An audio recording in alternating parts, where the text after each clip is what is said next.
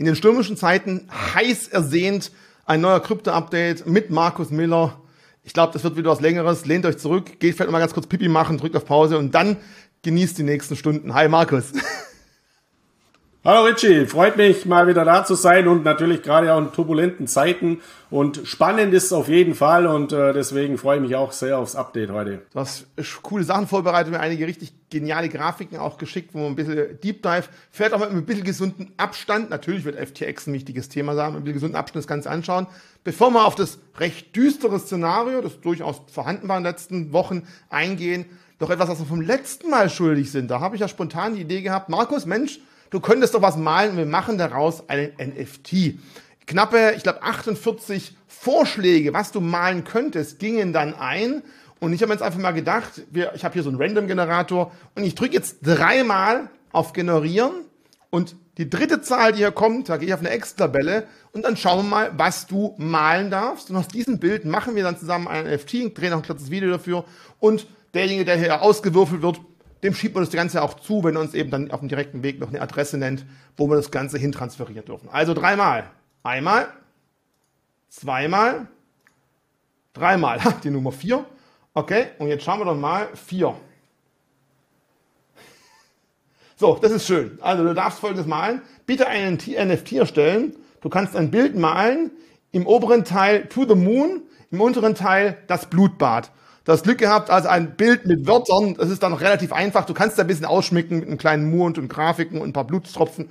Bei der Kreativität ist keine Grenze gesetzt. Und nein, du kannst nicht einfach nur ein Lego-Bild posten. Du musst schon selber aktiv werden. Ich bin gespannt drauf. Und den Gewinner, den schreibe ich nach dem Dreh heute gleich an, dass derjenige weiß, er ist es oder sie ist es. Ich bin gespannt, ob er sich darüber freut und sich noch daran erinnern kann, dass er mitgemacht hat. So, jetzt zu dem Thema. Du hast eine Hausaufgabe, aber bevor du dich darum kümmerst, erstmal einen Marktbericht, einen Überblick der letzten Zeit. Wie schaut es denn für dich aus? Wie hast du denn die letzten Wochen verbracht und über was machst du dir Sorgen oder über was denkst du, ja, ist vielleicht gar nicht so schlimm, wie es vielleicht auf den ersten Blick klingt? Ja, also es ist ja seit dem letzten Krypto-Update äh, wiederum enorm viel passiert. Das letzte Krypto-Update, das wir gemacht haben, wenn ich mich recht erinnere, das stand ja immer unter äh, dem dem, äh, ja, dem Eindruck der Makroökonomie. Also wir haben unheimlich viel äh, gesagt zum Thema Inflation, Verbraucherpreise, die Auswirkungen auf Technologieaktien in Form von steigenden Zinsen, äh, Marktkurse beeinflusst eben von steigenden Zinsen, von den Aktienkursen, hohe Korrelationen. Also die Makroökonomie stand im Mittelpunkt. Und das hat sich jetzt komplett verwandelt. In der Kryptoökonomie, in der Kryptowirtschaft interessieren makroökonomische Entwicklungen derzeit wirklich kaum. Dennoch dürfen die natürlich nicht vergessen werden. Deswegen ist es auch ein Teil, dass wir nachher mal kurz auf die Makroökonomie trotzdem blicken. Aber es steht natürlich alles unter dem Eindruck um das Chaos und das Drama rund um die Kryptobörse FTX, geleitet, gegründet von Sam Bankman-Fried, also einem US-Amerikaner, der tief verwurzelt ist auch in das US-amerikanische amerikanische Establishment. Also äh, Sam Bankman-Fried äh, ist der Sohn von Herrn Bankman und der Frau Fried, beides Hochschulprofessoren in Stanford. Dort ist auch äh, er aufgewachsen. Mathematisches Genie anscheinend, aber natürlich jetzt höchst fragwürdige Dinge passiert und dass die in diesem Ausmaß eben auch haben passieren können, da muss natürlich auch wieder die Regulatorik äh, hinterfragt werden, was hier alles an, an Dramen abgelaufen ist. Und das war natürlich jetzt ein Impact, der massive Auswirkungen auf die gesamten Kryptomärkte hatte. Äh, man, ich habe es da vorher in einem Vorgespräch schon mal gesagt, ich könnte jetzt einen ganzen Tag dazu reden, was hier alles passiert ist. Deswegen, ich weiß, da fehlt jetzt wahrscheinlich einiges, aber ich möchte es mal in komprimierter Form für all diejenigen ähm, darstellen, die sich jetzt noch nicht so damit beschäftigt haben, weil es ja durchaus auch verwunderlich ist, warum jetzt die Kurse so massiv eingebrochen sind. Die Kurse sind natürlich eingebrochen in äh, Folge des Crashs der Pleite von FTX.com in Form von Dominoeffekten und zahlreichen Kettenreaktionen. Und nach wie vor ist natürlich fraglich, wie weit gehen denn diese Kettenreaktionen noch? Stehen vielleicht weitere große Player, wie beispielsweise Genesis, ein Landingdienst, das wiederum ein Schwesterunternehmen ist von Grayscale, also einem der größten digitalen Vermögensverwalter mit dem größten Bitcoin Trust, den wir sehen, auch unter Umständen in Schieflage. Und das muss man natürlich auch alles einordnen. Und dann renken sich um die ganzen Themen natürlich auch mittlerweile zahlreiche Mythen, die ich jetzt nicht mal unbedingt als Verschwörungstheorien abtun möchte, sondern wo natürlich auch zahlreiche Einflüsse zu beachten sind. Also Wahlkampfspenden von Sam Bankman-Fried für Joe Biden beispielsweise oder dass die Kryptobörse FTX natürlich auch eine der wichtigsten Spendensammler war für die Ukraine, also in Form von Kryptowährungen, die wieder in die Ukraine äh, zugeflossen sind. Das sind natürlich auch alles Entwicklungen. Fakt ist aber am Ende des Tages, die Regulierung, das Risikomanagement dieser Kryptobörse hat vollkommen versagt und die Aufsicht natürlich auch, insofern überhaupt eine Aufsicht hier vorhanden war. Und es zeigt eben mal, man sollte jetzt nicht unbedingt seine Kryptowährungen irgendwo liegen lassen, schon gar nicht bei einer Kryptobörse, äh, domiziliert irgendwo auf Aruba mit operativen Sitz auf den Bahamas, sondern in einem regulierten Umfeld platzieren. Und dieses Bewusstsein, das ist auch das Positive, was derzeit zum Tragen kommt, auf das ich auch später eingehen werde, Self-Custody-Lösungen, also Eigenverantwortung übernehmen. Vom Kleinanleger bis zum, bis zu BlackRock, zu einem Großkonzern, haben eben jeder die Möglichkeit, die Dezentralität der Blockchain-Technologie zu nutzen. Nur machen es eben viele nicht. Auf der anderen Seite ist auch vielen Tradern jetzt mal bewusst geworden, was Risiko heißt. Es sind nämlich viele Trader jetzt auch vollkommen gegen die Wand gefahren, die bei FTX eben getradet haben, dort Funds geleakt haben, unter Umständen sogar richtig gelegen sind mit Short-Positionen. Aber das bringt natürlich nichts, wenn dein Anbieter dann hops geht. Also da sind auch natürlich gigantische Verluste in diesem Zusammenhang entstanden. Also jetzt mal kurz zu dieser, zu dieser Geschichte rund um FTX. FTX ist ein sehr, sehr junges, aufstrebendes Unternehmen, das ein Kind ist des Kryptobooms ab 2019. Also 2017, 2018 sind wir schon mal an den Kryptobörsen komplett, an den Kryptomärkten am Boden gelegen und danach sind sehr, sehr viele Player äh, ja, aufgestiegen. Und dazu zählt eben auch FTX. Gegründet von Sam Bankman-Fried und das Fatale war, dass er eigentlich angefangen hat mit einem Krypto-Hedgefonds Alameda Research und dann FTX eben gegründet hat. Und beide Unternehmen sind nach wie vor sehr, sehr stark verwoben gewesen. Also man leitet eine Kryptobörse und gleichzeitig einen Hedgefonds. Das ist ja, das sind ja jegliche Interessenskonflikte äh, vorprogrammiert. Also das muss man sich mal vorstellen, wenn man jetzt irgendeine große Bank leitet und gleichzeitig einen Hedgefonds mitleitet, der wiederum an den Geschäften äh, von dieser Bank mit profitiert oder wo man Assets verleiht. Also äh, äh richtiges äh, Drama in diesem Zusammenhang. Und von diesem Sam Bankman-Fried, einer der Mentoren, war eben Changpeng Zhao, der Chef von Binance einst. Also Binance hat auch stark in FTX, in den Aufbau investiert gehabt.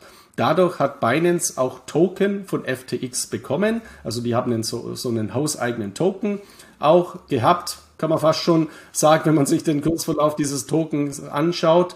Und dieser FTT-Token ist eben so ein Ökosystem-Token, wie ihn ja viele Kryptobörsen auch benutzen. Von Crypto.com über Binance mit dem BNB Coin oder auch äh, Bitpanda mit dem Bitpanda Ecosystem Token Best und so weiter.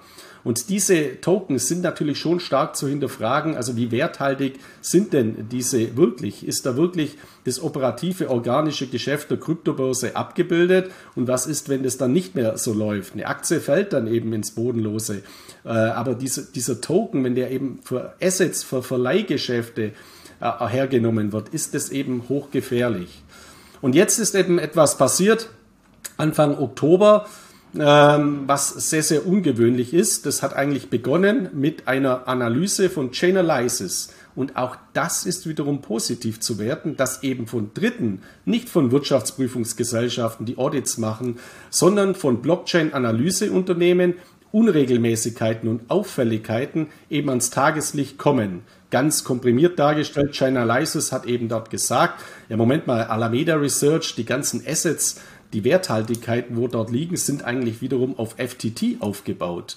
Also da ist eben ein In-sich-Geschäft, dass eine Kryptobörse die Token äh, Alameda Research gibt oder verleiht oder äh, über Kredite besichert und dort unglaublich viele Spekulationsgeschäfte aufgebaut worden, auf, auf einem in sich schon spekulativen Instrument. Und das ist eben stark fragwürdig. Und aufgrund dessen, dieses aus meiner Sicht sehr fundierten äh, berichtet von Chainalysis, hat Changpeng Zhao äh, der Chef von Binance, eben einen Tweet abgesetzt. Und dieser Tweet, äh, also auf Twitter, dieser Tweet ist sehr, sehr ungewöhnlich, wenn man sich den betrachtet. Grob zusammengefasst stand dort drin, also aufgrund der aktuellen Entwicklungen rund um FTX und FTT möchte Binance seine gesamten Bestände an FTT-Token verkaufen, aber marktschonen. Das heißt, nicht alles auf den Markt schmeißen und den Markt zu beeinflussen, sondern eben über einige Wochen und Monate marktschonend verkaufen. Und das ist natürlich vollkommen kurios. Und hier hat natürlich Changpeng Zhao genau gewusst, aus meiner Sicht, was er mit so einem Tweet auserlöst, weil er hat dann noch einen Vergleich gezogen. Binance möchte das deswegen machen, weil man ja aus dem Terra Luna Debakel gelernt hat. Also wir haben in diesem Jahr drei ganz, ganz große Player, äh, die einen Totalausfall hingelegt haben. Das war Terra Luna einmal, das war Celsius, eine Landing-Plattform und das ist jetzt FTX und Alameda Research und viele, viele äh, drumherum sind eben auch noch in, in Schieflage. Also das sind natürlich schon einschneidende Ereignisse. Und wenn man das jetzt vergleicht, dann ist klar, dass der Markt antizipiert, okay, Insolvenzgefahr bei FTX und dann wird das zu einer self-fulfilling prophecy, also zu einer selbsterfüllenden Prophezeiung. Wenn man das jetzt in Medienberichten auch liest, dann, dann habe ich viele Berichte gelesen, äh, wo jetzt eben äh, äh, Journalisten gesagt haben, so ein Chaos, das kann ja nur in der unregulierten Kryptowelt erfolgen. Und dem ist eben nicht so. Ich möchte hier mal einen Vergleich ziehen, an was mich das stark erinnert hat, nämlich an ein Ereignis aus dem Jahr 2002. Im Jahr 2002 äh, war das Weltwirtschaftsforum in New York, also noch nicht in äh, Davos, sondern in New York. Und dort hat ein gewisser Rolf E. Breuer, Bloomberg TV, ein Interview gegeben. Rolf E. Breuer war damals der Vorstandsvorsitzende der Deutschen Bank und der ist befragt worden zu einem Kunden. Dieses Bloomberg-Interview ist erst am nächsten Tag, also damals gab es noch kein Twitter oder so, wo alles ganz schnell geht, ist erst am nächsten Tag in Textform dann nach Deutschland geschwappt und eben auch ausgestrahlt worden. Und hier wurden Rolf Breuer, dem Vorstandsvorsitzenden der Deutschen Bank, zwei Fragen gestellt. Herr Breuer, wie beurteilen Sie denn das Kreditrisiko der Deutschen Bank bei Kirch Media? Kirch Media war damals ein großer Medienkonzern in Deutschland, Leo äh, Kirch äh, war eben sein, sein, sein Gründer und äh, sein Chef, war stark kreditfinanziert, dieser Konzern. Und Rolf Breuer hat dann zu einem Kunden der Deutschen Bank, zu einem der größten Kunden der Deutschen Bank in diesem Segment eben gesagt, ja, die Deutsche Bank hat im Prinzip kein Kreditrisiko, weil sie äh, die Aktien von Axel Springer verpfändet bekommen hat. Also Kirch Media hat auch sich beteiligt gehabt an Axel Springer, Bildzeitung und so weiter, kennen wir alles auch. Und das war die Sicherheit für die Deutsche Bank. Die Deutsche Bank hatte eben kein Risiko. Das ist jetzt wieder was Vergleichbares, was auch hier passiert. Hier sind auch Koppelgeschäfte gemacht worden, beziehungsweise ganz normale Kreditgeschäfte. Nur eine Axel Springer Aktie hat halt einen anderen Wert, fundamental jetzt als ein FTT-Token, wenn es mal hart auf hart kommt und wirklich eine Zwangsliquidation erfolgen muss. Und dann war das Dramatische, Rolf Breuer ist noch eine zweite Frage gestellt worden würden Sie Kirch Media auch in der Zukunft helfen mit neuen Kreditengagements? Und dann hat er im Prinzip genau das Gleiche gesagt, was Cheng Penzao gesagt hat. Ja, das glaubt er eben nicht, weil alles, was man so an Gerüchten aus dem Markt hört, scheint ja mit der Zahlungsfähigkeit von Kirch Media, also einem Kunden der Deutschen Bank, nicht so äh, gut bestellt zu sein. Das Interview war im Februar 2002. Im April 2002 hat Kirch Media Insolvenz angemeldet. Leo Kirchs Lebenswerk ist gescheitert. Er hat die Deutsche Bank verklagt. Er ist dann gestorben. Die, äh, die Erben haben diesen Prozess weitergeführt und gewonnen. Und die Deutsche Bank ist dann zu fast einer Milliarde Euro Schadensersatz verurteilt worden. Also man sieht, was man mit Aussagen eben in diesem Zusammenhang bezwecken kann. Und genau das ist damals passiert in einem ganz konventionellen Bereich und das ist auch jetzt passiert. Und es gibt ja jetzt unterschiedliche Bewertungen. Viele werfen ja Changpeng Zhao vor, ja, das hat er mit voller Absicht gemacht, einen Konkurrenten da mal an die Wand gedrückt, um dann eine Übernahme äh, vielleicht äh, machen zu können und dem aus dem Spiel zu, äh, zu, zu räumen. Ja, das ist natürlich mit Sicherheit so. Nur was man Changpeng Zhao ja hoch anrechnen muss, ist ja der Aspekt, wenn ich jetzt plane was zu verkaufen oder nehmen wir mal Warren Buffett, wenn der plant eine Aktie zu kaufen, ja dann kündigt er es nicht vorher an und sagt, ich will die XY-Aktie kaufen, äh, damit der Preis steigt und ich zahle dann noch mehr, sondern ich kaufe und dann kommt die Ad-Hoc-Meldung, ich habe das gekauft. Und beim Verkauf genauso.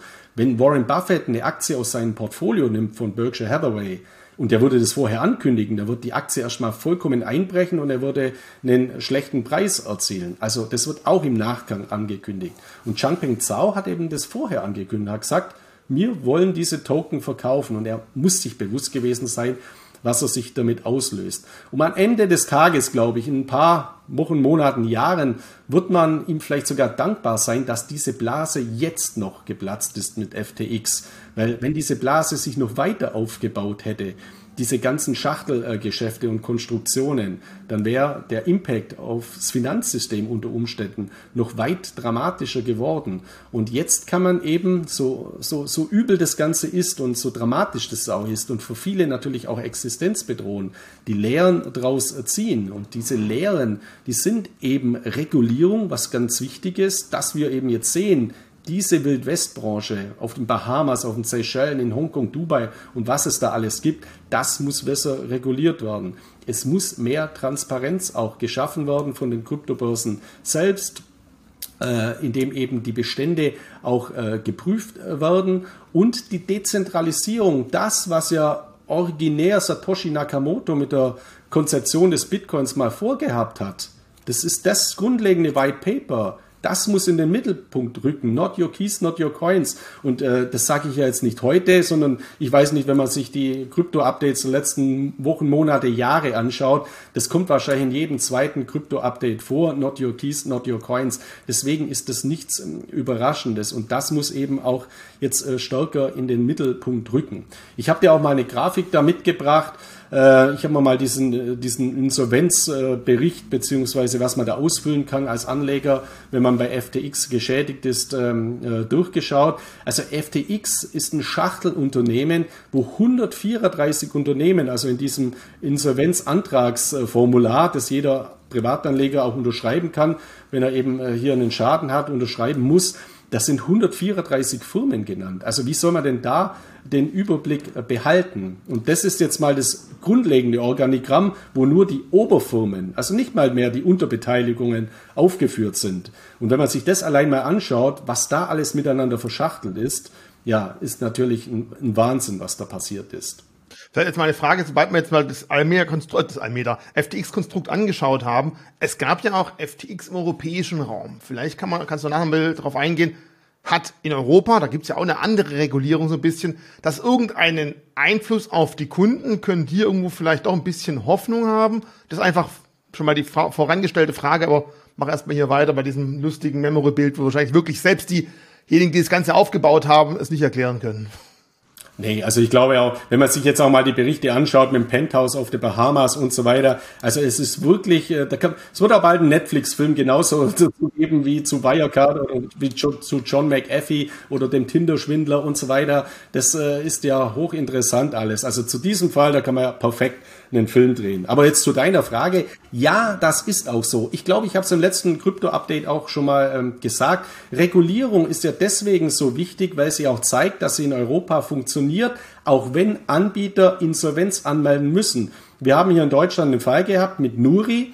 Also ein Fintech-Unternehmen, das selbst keine Banklizenz hatte, sondern eben das Kryptoverwahrgeschäft und das Zahlungsverkehrsgeschäft abgewickelt hat, eben über eine Vollbank, nämlich die Solaris Bank oder Solaris, wie sie jetzt äh, noch heißt. Dadurch ist es eine, ein Sondervermögen, vergleichbar mit einem Fonds.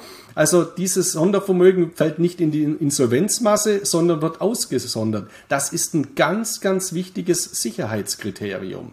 Und jetzt ist das Interessante, was viele noch gar nicht bemerkt haben, dass äh, FTX.com sehr wohl eine Europa- Schiene gehabt hat. Und die war domiziliert in Zypern, wie natürlich so viele äh, Trading CFD-Anbieter in diesem Zusammenhang, die alle aufgrund dieser ja, liberalen Regulierungsvorschriften Malta oder äh, Zypern innerhalb äh, der Europäischen Union in diesem Zusammenhang wählen.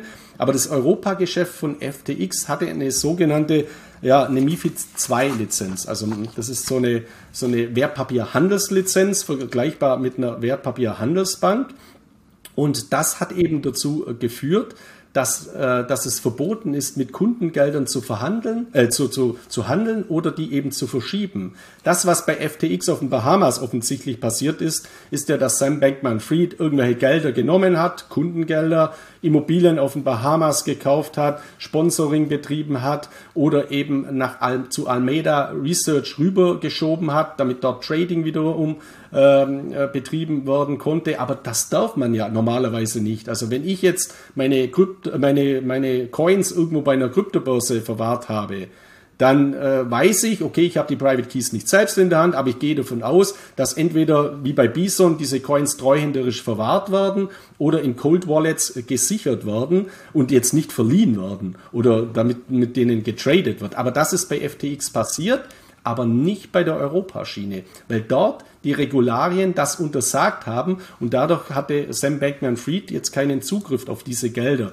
Man muss natürlich im Gesamtzusammenhang auch sagen, das waren jetzt eher Peanuts, was im Europageschäft gelegen sind in Relation zu dem ganzen internationalen Geschäft. Aber dennoch ist es jetzt eben so, dass europäische FTX-Anleger berechtigte Hoffnung haben, dass sie besser bevorzugt ausbezahlt werden können aufgrund dieser Regulierung. Und jeder, wo mir immer schreibt, Herr Miller, welchen, welchem Geist dienen Sie oder von welcher Lobby sind sie gesponsert oder Regierung oder so. Ja, ist, ist natürlich alles Unsinn. Ich bin für Regulierung, ja, und ich weiß, da ecke ich in der Kryptowelt bei reinen Bitcoin-Puristen beispielsweise immer stark an. Die sagen nein, Satoshi Nakamoto in seinem White Paper wollte gerade keine Intermediäre, keine Regulatoren. Aber das ist eben einfach nicht realistisch in der heutigen Welt, wenn wir möchten, dass die Kryptoökonomie weiter voranschreitet in die Realwirtschaft, in die Finanzwirtschaft. BlackRock, JP Morgan und wie sie alle heißen, Deutsche Bank, die können nicht im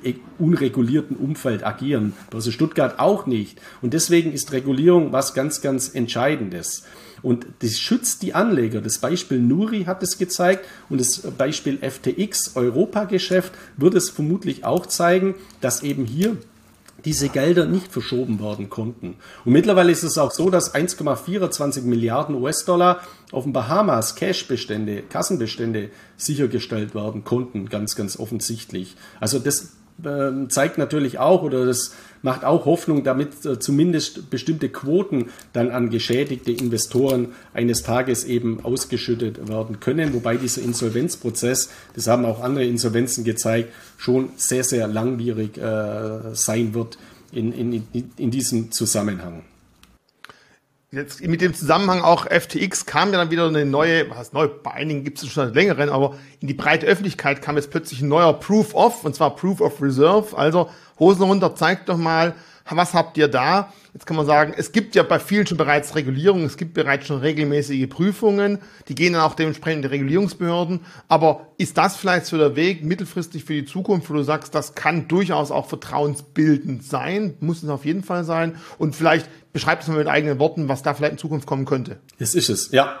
Also das Proof of Reserve heißt jetzt eben, dass man seine Kundeneinlagen, seine Einlagen, seine Assets eben über die Blockchain bewerten lässt, kontrollieren äh, lässt. Und das ist ja über die Blockchain einfacher als jetzt beispielsweise im Fall von Wirecard, wo das dann auf irgendwelchen Konten angeblich gelegen haben soll auf den Philippinen, weil Blockchain-Daten lassen sich eben eindeutig nachvollziehen. Und das wird sich nach meiner Einschätzung als Standard als Standardbaustein etablieren für Kryptobörsen, dass die regelmäßig auch Proof of Reserve darstellen sollten, um Transparenz zu zeigen. Ich habe ja gerade gesagt, die drei Lehren aus FTX sind eben Dezentralität, das kann jeder selber machen. Ich muss, äh, ich kann dezentral selber aktiv werden, indem ich eine self-hosted Wallet nutze. Darauf gehe ich später dann auch nochmal ein in diesem Zusammenhang. Das zweite ist Regulierung, dass man sich nicht gegen Regulierung sträubt oder bei irgendwelchen bei irgendeinem Börsenkonten öffnet, die unreguliert sind,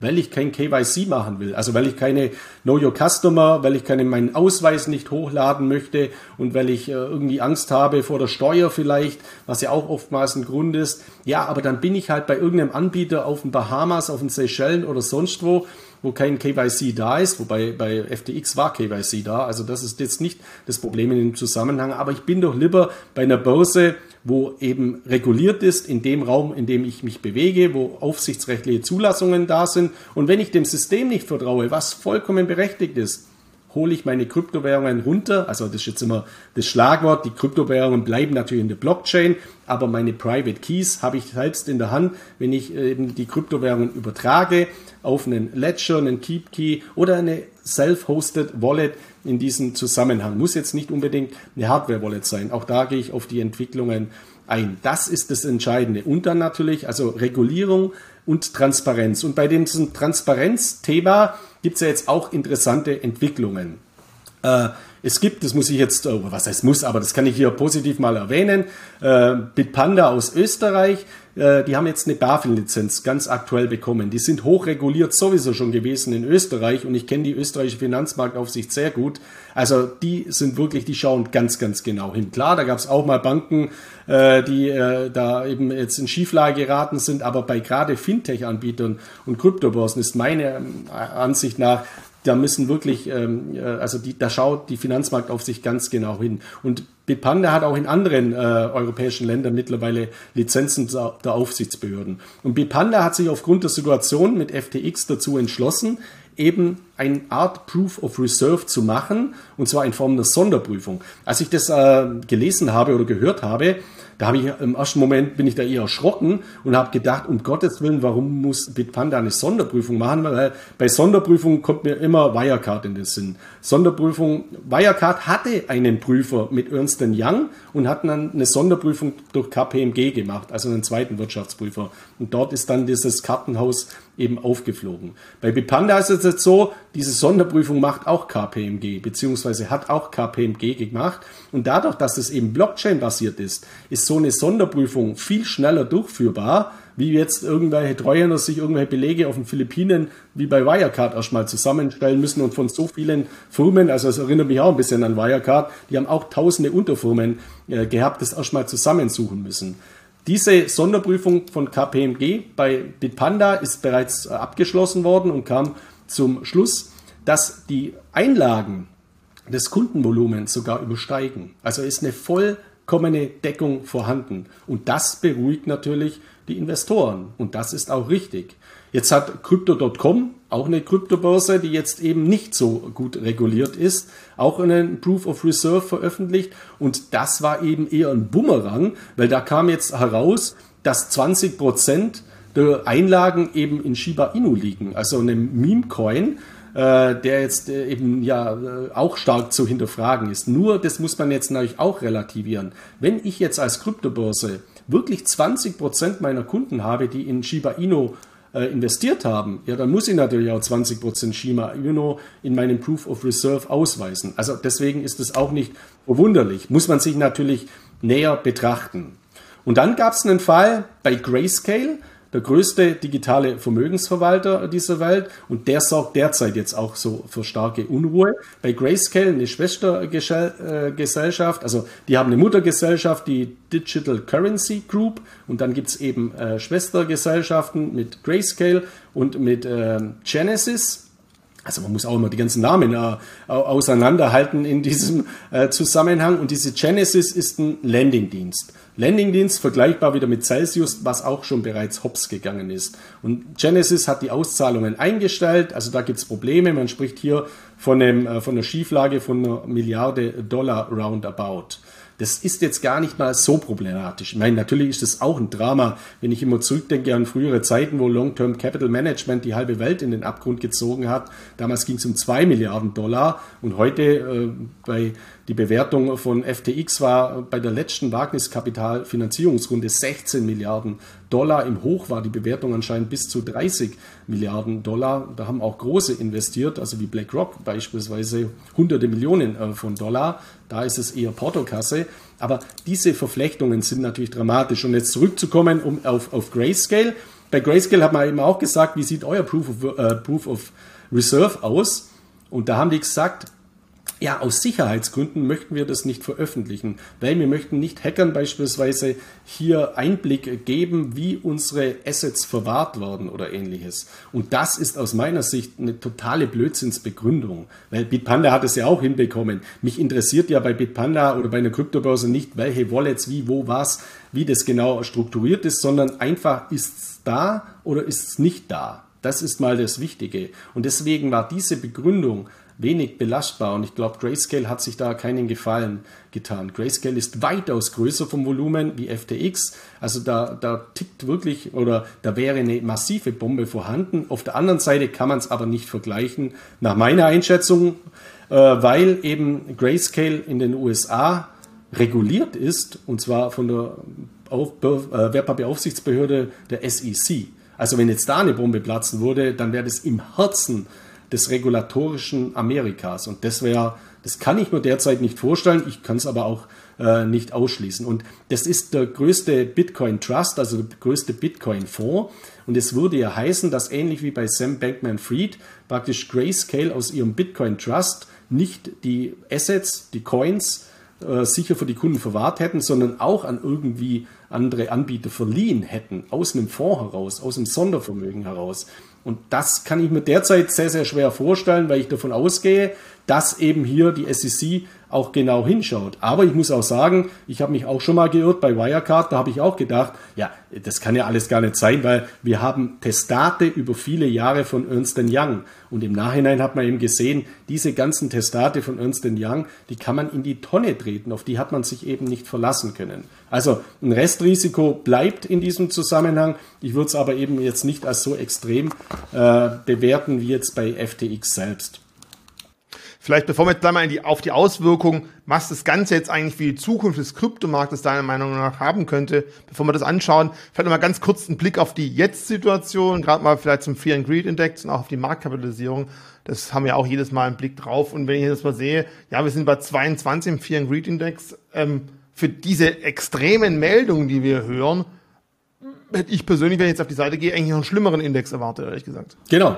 Der war ja damals nach äh, Terra Luna, nach dem Kollaps von Terra Luna ist der mal auf 9 gefallen. Also auf deutlich unter, oder deutlich nicht, aber halt auf unter 10 äh, gefallen in diesem äh, Zusammenhang. Und der hält sich jetzt also relativ, äh, relativ äh, konstant. Man sieht jetzt diese Phase da, wo er mal über mehrere Wochen unter neun, unter zehn war oder bei rund zehn äh, gelegen hat. Also die, die Krypto-Investoren haben da schon auch eine gewisse Resilienz mittlerweile ausge, aufgebaut in Bezug auf das Marktsentiment, also auf die Stimmungsindikatoren. Grundsätzlich bin ich aber schon der Einsicht, äh, dass einige komplett kapituliert haben mittlerweile, also in Bezug auf diesen diesen Untergang von FTX und dass das jetzt für einige auch nochmal der Rest war zu sagen, mit diesen Krypto-Thematik will ich eigentlich überhaupt gar nichts mehr zu tun haben.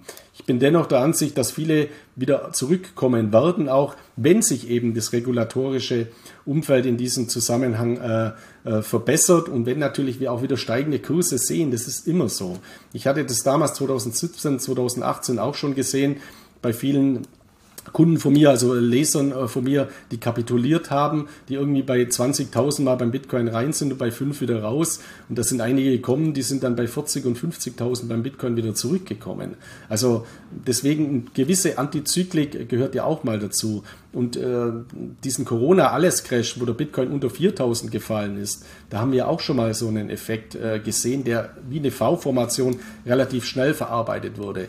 Jetzt glaube ich nicht, dass das besonders schnell geht. Also wir könnten, je nachdem, was jetzt noch alles passiert, wird äh, die Schwankungen, die Unsicherheit äh, über längere Zeit hoch bleiben, aber es wird jetzt ein gesunder Nährboden geschaffen und dann kann auch ein Anstieg mal sehr, sehr dynamisch und sehr exorbitant stark erfolgen, wie wir es in der Vergangenheit eben auch äh, gesehen haben. Also die Marktkapitalisierung hat sich von allen Kryptowährungen hat sich mittlerweile gedrittelt, muss man sagen. Also von über drei Billionen oder roundabout 3 Billionen US-Dollar äh, sind wir jetzt auf rund 800 Milliarden US-Dollar äh, zurückgekommen. Man muss immer, man sollte da immer auch die, die Stablecoins wiederum rausrechnen, aber auch hier gab es natürlich auch Verworfungen. Also Tether hatte mal kurzfristig auch wieder sein Pack verloren, also äh, seine, seine Bindung an den US-Dollar. Aber was man jetzt bei Tether sagen muss, ist, die haben das, die, die ganzen Krisen schon auch relativ stark äh, gemeistert. Und ich bin kein Freund von Tether, muss ich auch nochmal äh, sagen. Das habe ich ja auch schon oft äh, betont. Aber wenn man jetzt mal sieht, unter den ersten fünf oder unter den ersten sechs äh, Kryptowährungen sind mittlerweile drei, drei Stablecoins, also mit dem USDC-Coin oder mit dem Binance Stablecoin und eben auch äh, mit Tether. Das, das zeigt ja auch schon die Marktverfassung. Das sind ja im Prinzip Fiat-Währungen. Also es sind ja Assets, Krypto-Assets, die an Fiat-Währungen gekoppelt sind. Rechnet man die jetzt raus, ist die Marktkapitalisierung der, Gesamt, der, der, der isolierten Kryptoökonomie noch deutlich äh, geringer. Und das zeigt eben auch, die, die, die, Schock, äh, die Schockwellen, die von FTX ausgehen, die wiederum zu massiven Zwangsliquidierungen ge geführt haben. Und in der letzten Zeit ist natürlich auch viel Druck gekommen auf, auf Ethereum beispielsweise. Allen voran daran, weil zu all diesem ganzen Chaos bei FTX ist ja noch dazugekommen, dass die Plattform dann auch noch gehackt wurde. Das heißt, es sind da rund 600 Millionen äh, Dollar Gegenwert äh, Kryptowährungen entwendet worden. Ich, also meine persönliche Meinung ist wahrscheinlich, das ist ein Inside-Job. Das heißt, das hat jetzt irgendeiner gemacht äh, innerhalb dieser ähm, dieser FTX-Community, äh, äh, wenn, ich meine, wenn die wirklich irgendwie den ganzen Tag Partys auf den Bahamas im Apartment gefeiert haben, dann hast du halt irgendwelche Schwachstellen in deinen Systemen, die dann ausgenutzt werden können. Und äh, das war eben hier der Fall. Nur das lässt sich schon auch nachvollziehen.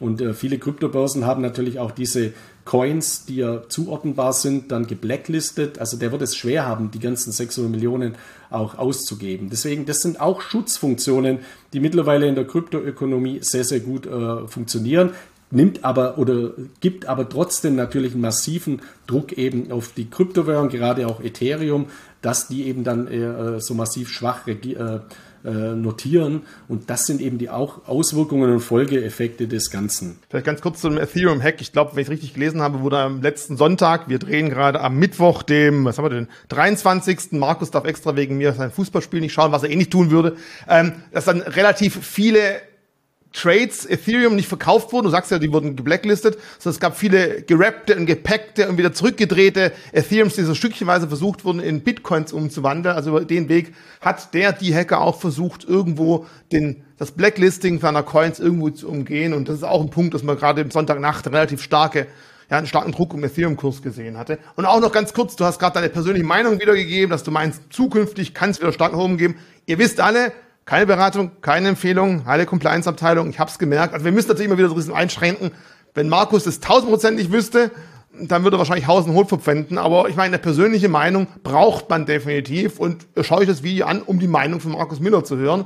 Und, und guckt einfach, ob die Meinung irgendwo zu eurer Weltanschauung passt oder nicht. Es ist keine Beratung und keine Garantie. So, den Text habe ich auch von mir gegeben. Wenn wir ganz kurz aber mal sagen, okay, ein Drittel des Wertes haben die Coins verloren. Und bevor wir jetzt auf den Ausblick kommen, die letzte Frage noch, wie gehen eigentlich die Miner damit um? Weil der Markt war davor schon relativ rasiert. Die sitzen wahrscheinlich auf, auf Coins, haben Stromkosten. Ja, die sind meistens etwas langfristig abgehandelt, aber nichtsdestotrotz ähm, liest man immer wieder, ja, die Miner-Kultur, die Struktur der verschiedenen Miner weltweit, die kommt langsam aber sicher unter Druck, weil irgendwann brauchen die halt Euros, Dollar, was auch immer. Die das wollen halt die Energiebieter haben und keine Bitcoins. Und siehst du da vielleicht mittelfristig auch ein kleines Problem, dass auf der Miner-Seite Schwierigkeiten geben könnte? Oder sagst du, wenn die Miner wegfallen, nach einer gewissen Zeit senkt die Difficulty. Wir haben ja auch gesehen, in China Miner waren weg und das Netzwerk lief trotzdem gut. Also hat das irgendeinen Einfluss, den wir jetzt auch noch berücksichtigen müssten? Ja, natürlich. Das hat auch einen massiv negativen Einfluss. Und es gibt einige Miner oder Companies, die teilweise auch börsennotiert sind, die kurz vor der Insolvenz stehen. Und es gibt natürlich auch Miner, Miner die so ineffizient mittlerweile sind, dass sie ihre Mining-Geräte abschalten, weil es eben äh, nicht mehr effizient ist, äh, überhaupt Kryptowährungen zu meinen. Changpeng Zhao, wenn man da wieder zurückkommen muss, man muss mittlerweile zu oft auf Changpeng Zhao zurückkommen. Da sieht man auch, welche Macht der mittlerweile in der Kryptowelt hat.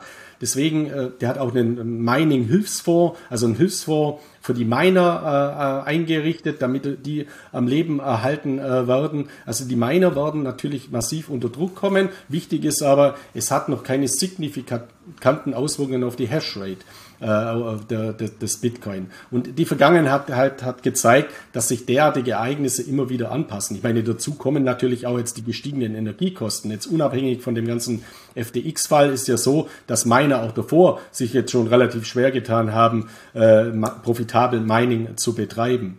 Äh, wenn, also in, in, Europa ist es kaum möglich, also jetzt vielleicht im Norden äh, in irgendwelchen äh, Ländern. Aber das ist natürlich ein weiterer Druck, den wir aber auch schon sehen. Miner müssen, sind gezwungen, jetzt auch ihre Coins, die gemeint sind, zu großen Teilen ad hoc auf den Markt zu schmeißen, weil sie eben ihre gesamte Infrastruktur auch am Leben erhalten müssen. Und deswegen ist das natürlich ein weiteres Segment und wir haben eben diese Dominoeffekte und Kettenreaktionen in diesem Zusammenhang, bei denen man sieht, dass die eben sehr, sehr stark in diesem Zusammenhang wirken. Ich möchte nur mal äh, ein paar, noch ein paar Sachen, weil ich es gerade mal sehe, ich habe mir ja so viel auch aufgeschrieben, was mir noch wichtig wäre zu diesem FTX-Drama. Wenn man sich das jetzt mal anschaut, mir ist da nur mal aufgefallen, also BlackRock hat ja auch äh, hier investiert gehabt, das habe ich ja schon gesagt, und äh, seine gesamte Beteiligung mittlerweile abgeschrieben, auch die Softbank. Und es gibt noch ein Unternehmen, Sequoia äh, Capital, hier jetzt nicht mal so bekannt, aber das Unternehmen gibt es schon seit 1972 und die waren mal Investoren von PayPal, WhatsApp, Instagram, Google und YouTube, Electronic Arts oder Apple. Also die haben auch frühzeitig äh, in heute Weltkonzerne investiert. Die müssen auch ihre Beteiligung abschreiben. Und es gibt sogar einen Staat, der FTX geschädigt äh, ist, und zwar Singapur. Also Singapur hat so eine eigene Staatsfonds, so eine eigene Holding Temasek Holding heißt die und die mussten 205 Millionen US-Dollar abschreiben über FTX. Also man sieht mal, wie weitreichend das ist. Nicht nur Kleinanleger, sondern auch große. Und ein ganz kurioses Beispiel auch, was mir in dem Zusammenhang ausgefallen ist, äh, also ich will das jetzt gar nicht als komisch bewerten oder so, ist auch tragisch natürlich. Das ist dieser Ontario Teachers Pension Plan. Ich habe mal, konnte damit auch nicht besonders viel anfangen, aber das ist eine Pensionskasse für Lehrer in, in der Provinz Ontario in Kanada. Und die haben 75 Millionen US-Dollar abgeschrieben.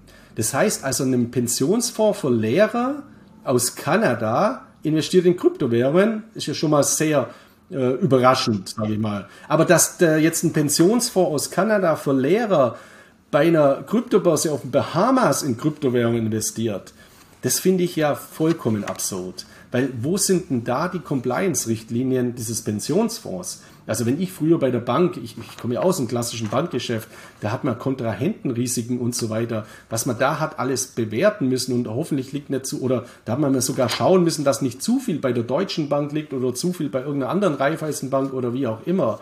Und dass ein Pensionsfonds dann auf, nach, auf die Bahamas sein Geld überweisen kann, das ist für mich jetzt auch wieder ein Ursprung, wo man bei sich selbst suchen muss. Erstens mal Risikomanagement der verantwortlichen Personen und zweitens mal Regularien. Ja, wie sind denn die reguliert gewesen? Normalerweise, selbst wenn da der Risikomanager sitzt und sagt, ja, ich zock mal ein bisschen auf den Bahamas rum, muss das Regularien sagen, nein, das geht nicht, das darf man eben nicht. Und das sieht man auch, welche großen Ausgaben, äh, Aufgaben im Bereich äh, der, äh, der, der ja, der Regulierung eben noch anstehen. Und ich habe ja noch einen zweiten Chart auch mitgebracht, ähm, wenn man jetzt alles so negativ bewertet, ähm, dass man jetzt mal den Blick, also in vielen Medien ist ja der Untergang jetzt äh, bereits äh, beschrieben, aber wenn man jetzt mal diese Bitcoin Returns nimmt, ganz nüchtern betrachtet, immer Jahresanfang, Jahresende, ja, dann, dann sieht es gar nicht so übel aus. Sondern wir haben jetzt halt mal wieder ein Jahr, wo massiv viel passiert ist. Das hatten wir aber in den Jahren 2014. Das waren damals die Folgen von Mount Gox, äh, der den Crash der größten Kryptobörse der damaligen Welt, 60% Umsatzanteil beim Bitcoin damals und dann eben Jahr 2018, als diese Kryptoblase des Jahres 2017 geplatzt ist. Und jetzt haben wir eben einen, Giftcocktail an den unterschiedlichsten Entwicklungen vom Krieg in der Ukraine bis hin, also makroökonomischen Komponenten, geopolitischen Komponenten bis hin zu all diesen Fehlentwicklungen, die innerhalb der Kryptoökonomie entstanden sind und die nach meiner Überzeugung eben eine Folge sind des Kryptobooms der Jahre 2019, 2020, 2021, wo man einfach nicht mehr hingeschaut hat richtig, wo solche großen Blasen entstehen konnten. Und ich meine jetzt nicht die Preisblase beim Bitcoin, das war keine Preisblase, sondern die Blasen wie FTX, wie Celsius, wie Terra Luna, wo es eben komplett an Regulierung und an Leitplanken und an Rahmenbedingungen gefehlt hat. Vielleicht ganz kurz, weil du gerade die Pensionskasse von den Lehrern aus Ontario angesprochen hast. Ich weiß nicht, ob du es gelesen hast in letzter Zeit. Es gab auch eine ziemlich interessante Meldung, fand ich zumindest zum Thema 401ok, also diesen amerikanischen Altersvorsorge, Pensionskassenfonds, den Mitarbeiter in Anspruch nehmen können, dass Fidelity den Kunden über dieses Sparmodell, dieses Altersanlagemodell auch den Zugriff zu Kryptoassets in ihrem Portfolio ermöglichen möchte, was ich auch wieder einen Punkt finde, sehr, sehr interessant, ging bisher komplett unter. In der positiven Kryptostimmung wäre das eine Nachricht, for one okay, ganz, ganz bodenständige Investmentmöglichkeit für die Amerikaner, für die Altersvorsorge vorzugehen. Die haben jetzt plötzlich die Möglichkeit, in Kryptos was zu machen. Glory ein großer Freudensprung. Und momentan liest man sowas zum Beispiel auch nichts. Auch das finde ich ein Punkt, wo man sieht, es geht zumindest so weit, dass Bitcoin mehr und mehr in die breite Masse einfach auch mehr und mehr diffusiert, diffusiert, diffusiert, also halt rausfließt quasi. Ihr wisst, was ich meine. Genau richtig. Aber da ist auch wieder Regulierung ganz wichtig. Also Fidelity bietet es ja auch an, diese, diese, diese Thematik. Und es ist was ganz Entscheidendes. Und da sieht man jetzt, da kommt jetzt die Kritik von einzelnen US-Senatoren, die sagen, ja, Moment mal, Fidelity, was soll denn das überhaupt? Nur, der Punkt ist ja der, also ich weiß jetzt nicht, wie, wie hoch dieses Volumen von diesem Teacher Fund da in Pensionsfonds in äh, USA, äh, in Kanada ist, aber mir kommen halt diese 75 Millionen Dollar so massiv hoch vor. Weil wenn das jetzt nur ein Prozent ist vom Gesamtvolumen, ja, dann kann man das schon mal in Kryptowährungen platzieren, aber halt auch nicht auf den Bahamas. Nur ich glaube, da ist ein größerer Schaden insgesamt äh, entstanden, weil die Allokation insgesamt viel zu hoch gefahren worden ist. Und ähm, ja, was wollte ich noch sagen? Vorher mit dieser Fall mit Leo Kirch, ich glaube, das ist auch ein sehr, sehr gutes Beispiel, wenn man es immer mal sieht, ja, jetzt geht ja die gesamte Welt unter oder solche Entwicklungen gibt's immer mal, äh, gibt's nur in der Kryptowelt, dass man sich das auf andere Bereiche auch mal anschaut, wie, wie Menschen in Drucksituationen auch äh, reagieren. Weil, gehen wir nochmal zurück auf Sam Bankman-Fried, der hat natürlich auch Tweets abgesetzt, nachdem Changpeng Zhao seinen Tweet abgesetzt hat. Und in einem dieser Tweets stand drin, bleibt ruhig, alle Anlegergelder sind sicher. Also, und da hat man auch gesehen, der FTT-Token ist da mal kurzfristig dann auch wieder angestiegen. Später kam ja dann das Übernahmeangebot, beziehungsweise Changpeng Zhao hat gesagt, jetzt sind sie doch in Schieflage, wir übernehmen FTX und danach hat er gesehen, dieses Chaos kann man gar nicht übernehmen. Und ich glaube, das war von Anfang an auch ein vergiftetes Angebot, wo klar war, dass das niemand der Fall sein soll. Wenn das Ding gegen die Wand fährt, dann kommen die Kunden sowieso großteils wahrscheinlich früher oder später zu irgendeinem verbundenen Unternehmen von Binance oder jedenfalls zu, zu großen Teilen. Also wie, wie, warum, warum postet man sowas? Und wir haben auch hier in der alten Welt immer ähnliche Ereignisse. Zwei Beispiele möchte ich mal geben, zwei komplett äh, konträr oder unterschiedliche Beispiele. Eins durchaus auch mit Bezug zur Finanzwirtschaft. In der tiefsten Stunde der Finanzkrise 2008 hat sich die damalige Bundeskanzlerin Angela Merkel und der damalige Finanzminister Per Steinbrück hingestellt und die haben gesagt, die Spareinlagen der Deutschen sind sicher ja, wenn ich mich vor einen Trainer stellen muss und sage, nee, der Trainer, der, das, der ist sicher, dann wackelt der schon mal ganz, ganz massiv. Und wenn jemand sowas sagen muss, so eine einschneidende Maßnahme, dann brennt's im System. Und Per Steinbrück hat es ja in Interviews danach gesagt. Wir waren kurz vor der Kernschmelze. Deswegen hat man sich hingestellt, um zu beruhigen. Warum? Weil wenn jetzt nur alle Bürger anfangen, ihre Sparkonten abzuräumen und die Bankkonten zu leeren, ja, dann bricht das System erst recht komplett zusammen. Also auch dort gibt es diese Entwicklungen. Wenn bei einer bestimmten Bank ein paar Prozent, 10 Prozent, 20 Prozent der Kunden alle Gelder auf einmal abziehen, dann wird die Bank fallen. Also das sind auch Effekte, die wir in konventionellen Systemen hatten. Und warum reagieren Menschen so wie Sam Bankman-Fried? Ist der verrückt? War der total unter Drogen gesetzt oder was weiß ich, wenn man so einen Tweet raushaut? Nee, das ist irgendwie auch verständlich. Und mir fällt in diesem Zusammenhang immer das Beispiel Uli Hoeneß und Christoph Daum ein. Also Uli Hoeneß hat vor vielen Jahren auch mal ein Gerücht gestellt, ähm, in die Welt gesetzt, mit einem verschnupften Daumen. Also, dass der nicht Bundestrainer äh, werden kann, wenn man so hört, was man über den verschnupften Daumen liest. Damit hat er jetzt natürlich nicht gemeint, dass der verschnupft ist und eine Erhaltung hat, sondern dass der eben Kokain nimmt.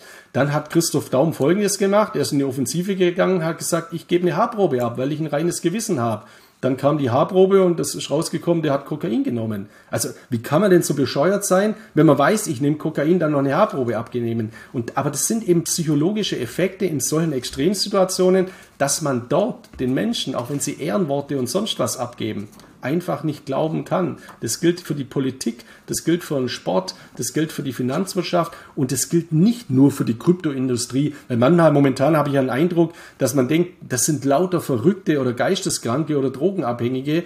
Nein, das ist nicht so. Da gibt es auch enorm viele rationale, aber wir haben natürlich enorme Auswüchse und die fehlende Regulierung macht es bestimmten Menschen hier ganz leicht auch. Und Sam Bankman-Fried, der ist auch erst 30 Jahre alt, also der ist jetzt nicht so besonders gefestigt und er hat keine Strukturen geschaffen. Und das ist das große Problem. Das heißt, diese Anbieter müssen gezwungen werden, Strukturen zu schaffen. Und leider stelle ich halt immer fest, auch wenn ich manchmal meine Post mache, dass in der Krypto-Community das anders gesehen wird, dass dort die Krypto-Gurus die Helden sind und die böse SEC und die BaFin, das sind alles die Deppen, die alles kaputt machen wollen, weil sie das bestehende System schützen wollen. Nein, dem ist eben nicht so. Es muss eine Koexistenz geben. Und auch der noch so intelligenteste muss eben reguliert werden, weil ansonsten haben wir dieses Wildwest-Drama und dann wird es früher oder später untergehen und keine Chance haben. Und deswegen, also hier nochmals mal ein Appell, hier auch mal seine eigenen Fühler, auch wenn man Bitcoin-Purist ist und alles andere als Schrott bewertet oder wie auch immer. Viele Dinge haben ihre Berechtigung und werden großes Wachstumspotenzial in Zukunft entfalten können. Wenn der Nährboden da ist, den haben wir, sowohl aufgrund des technologischen Fortschritts als auch der Probleme in unserem bestehenden Finanzsystem und wenn Leitplanken durch eben Regulierung in diesem Zusammenhang eben geschaffen werden. Und das ist aus meiner Sicht etwas ganz, ganz Entscheidendes.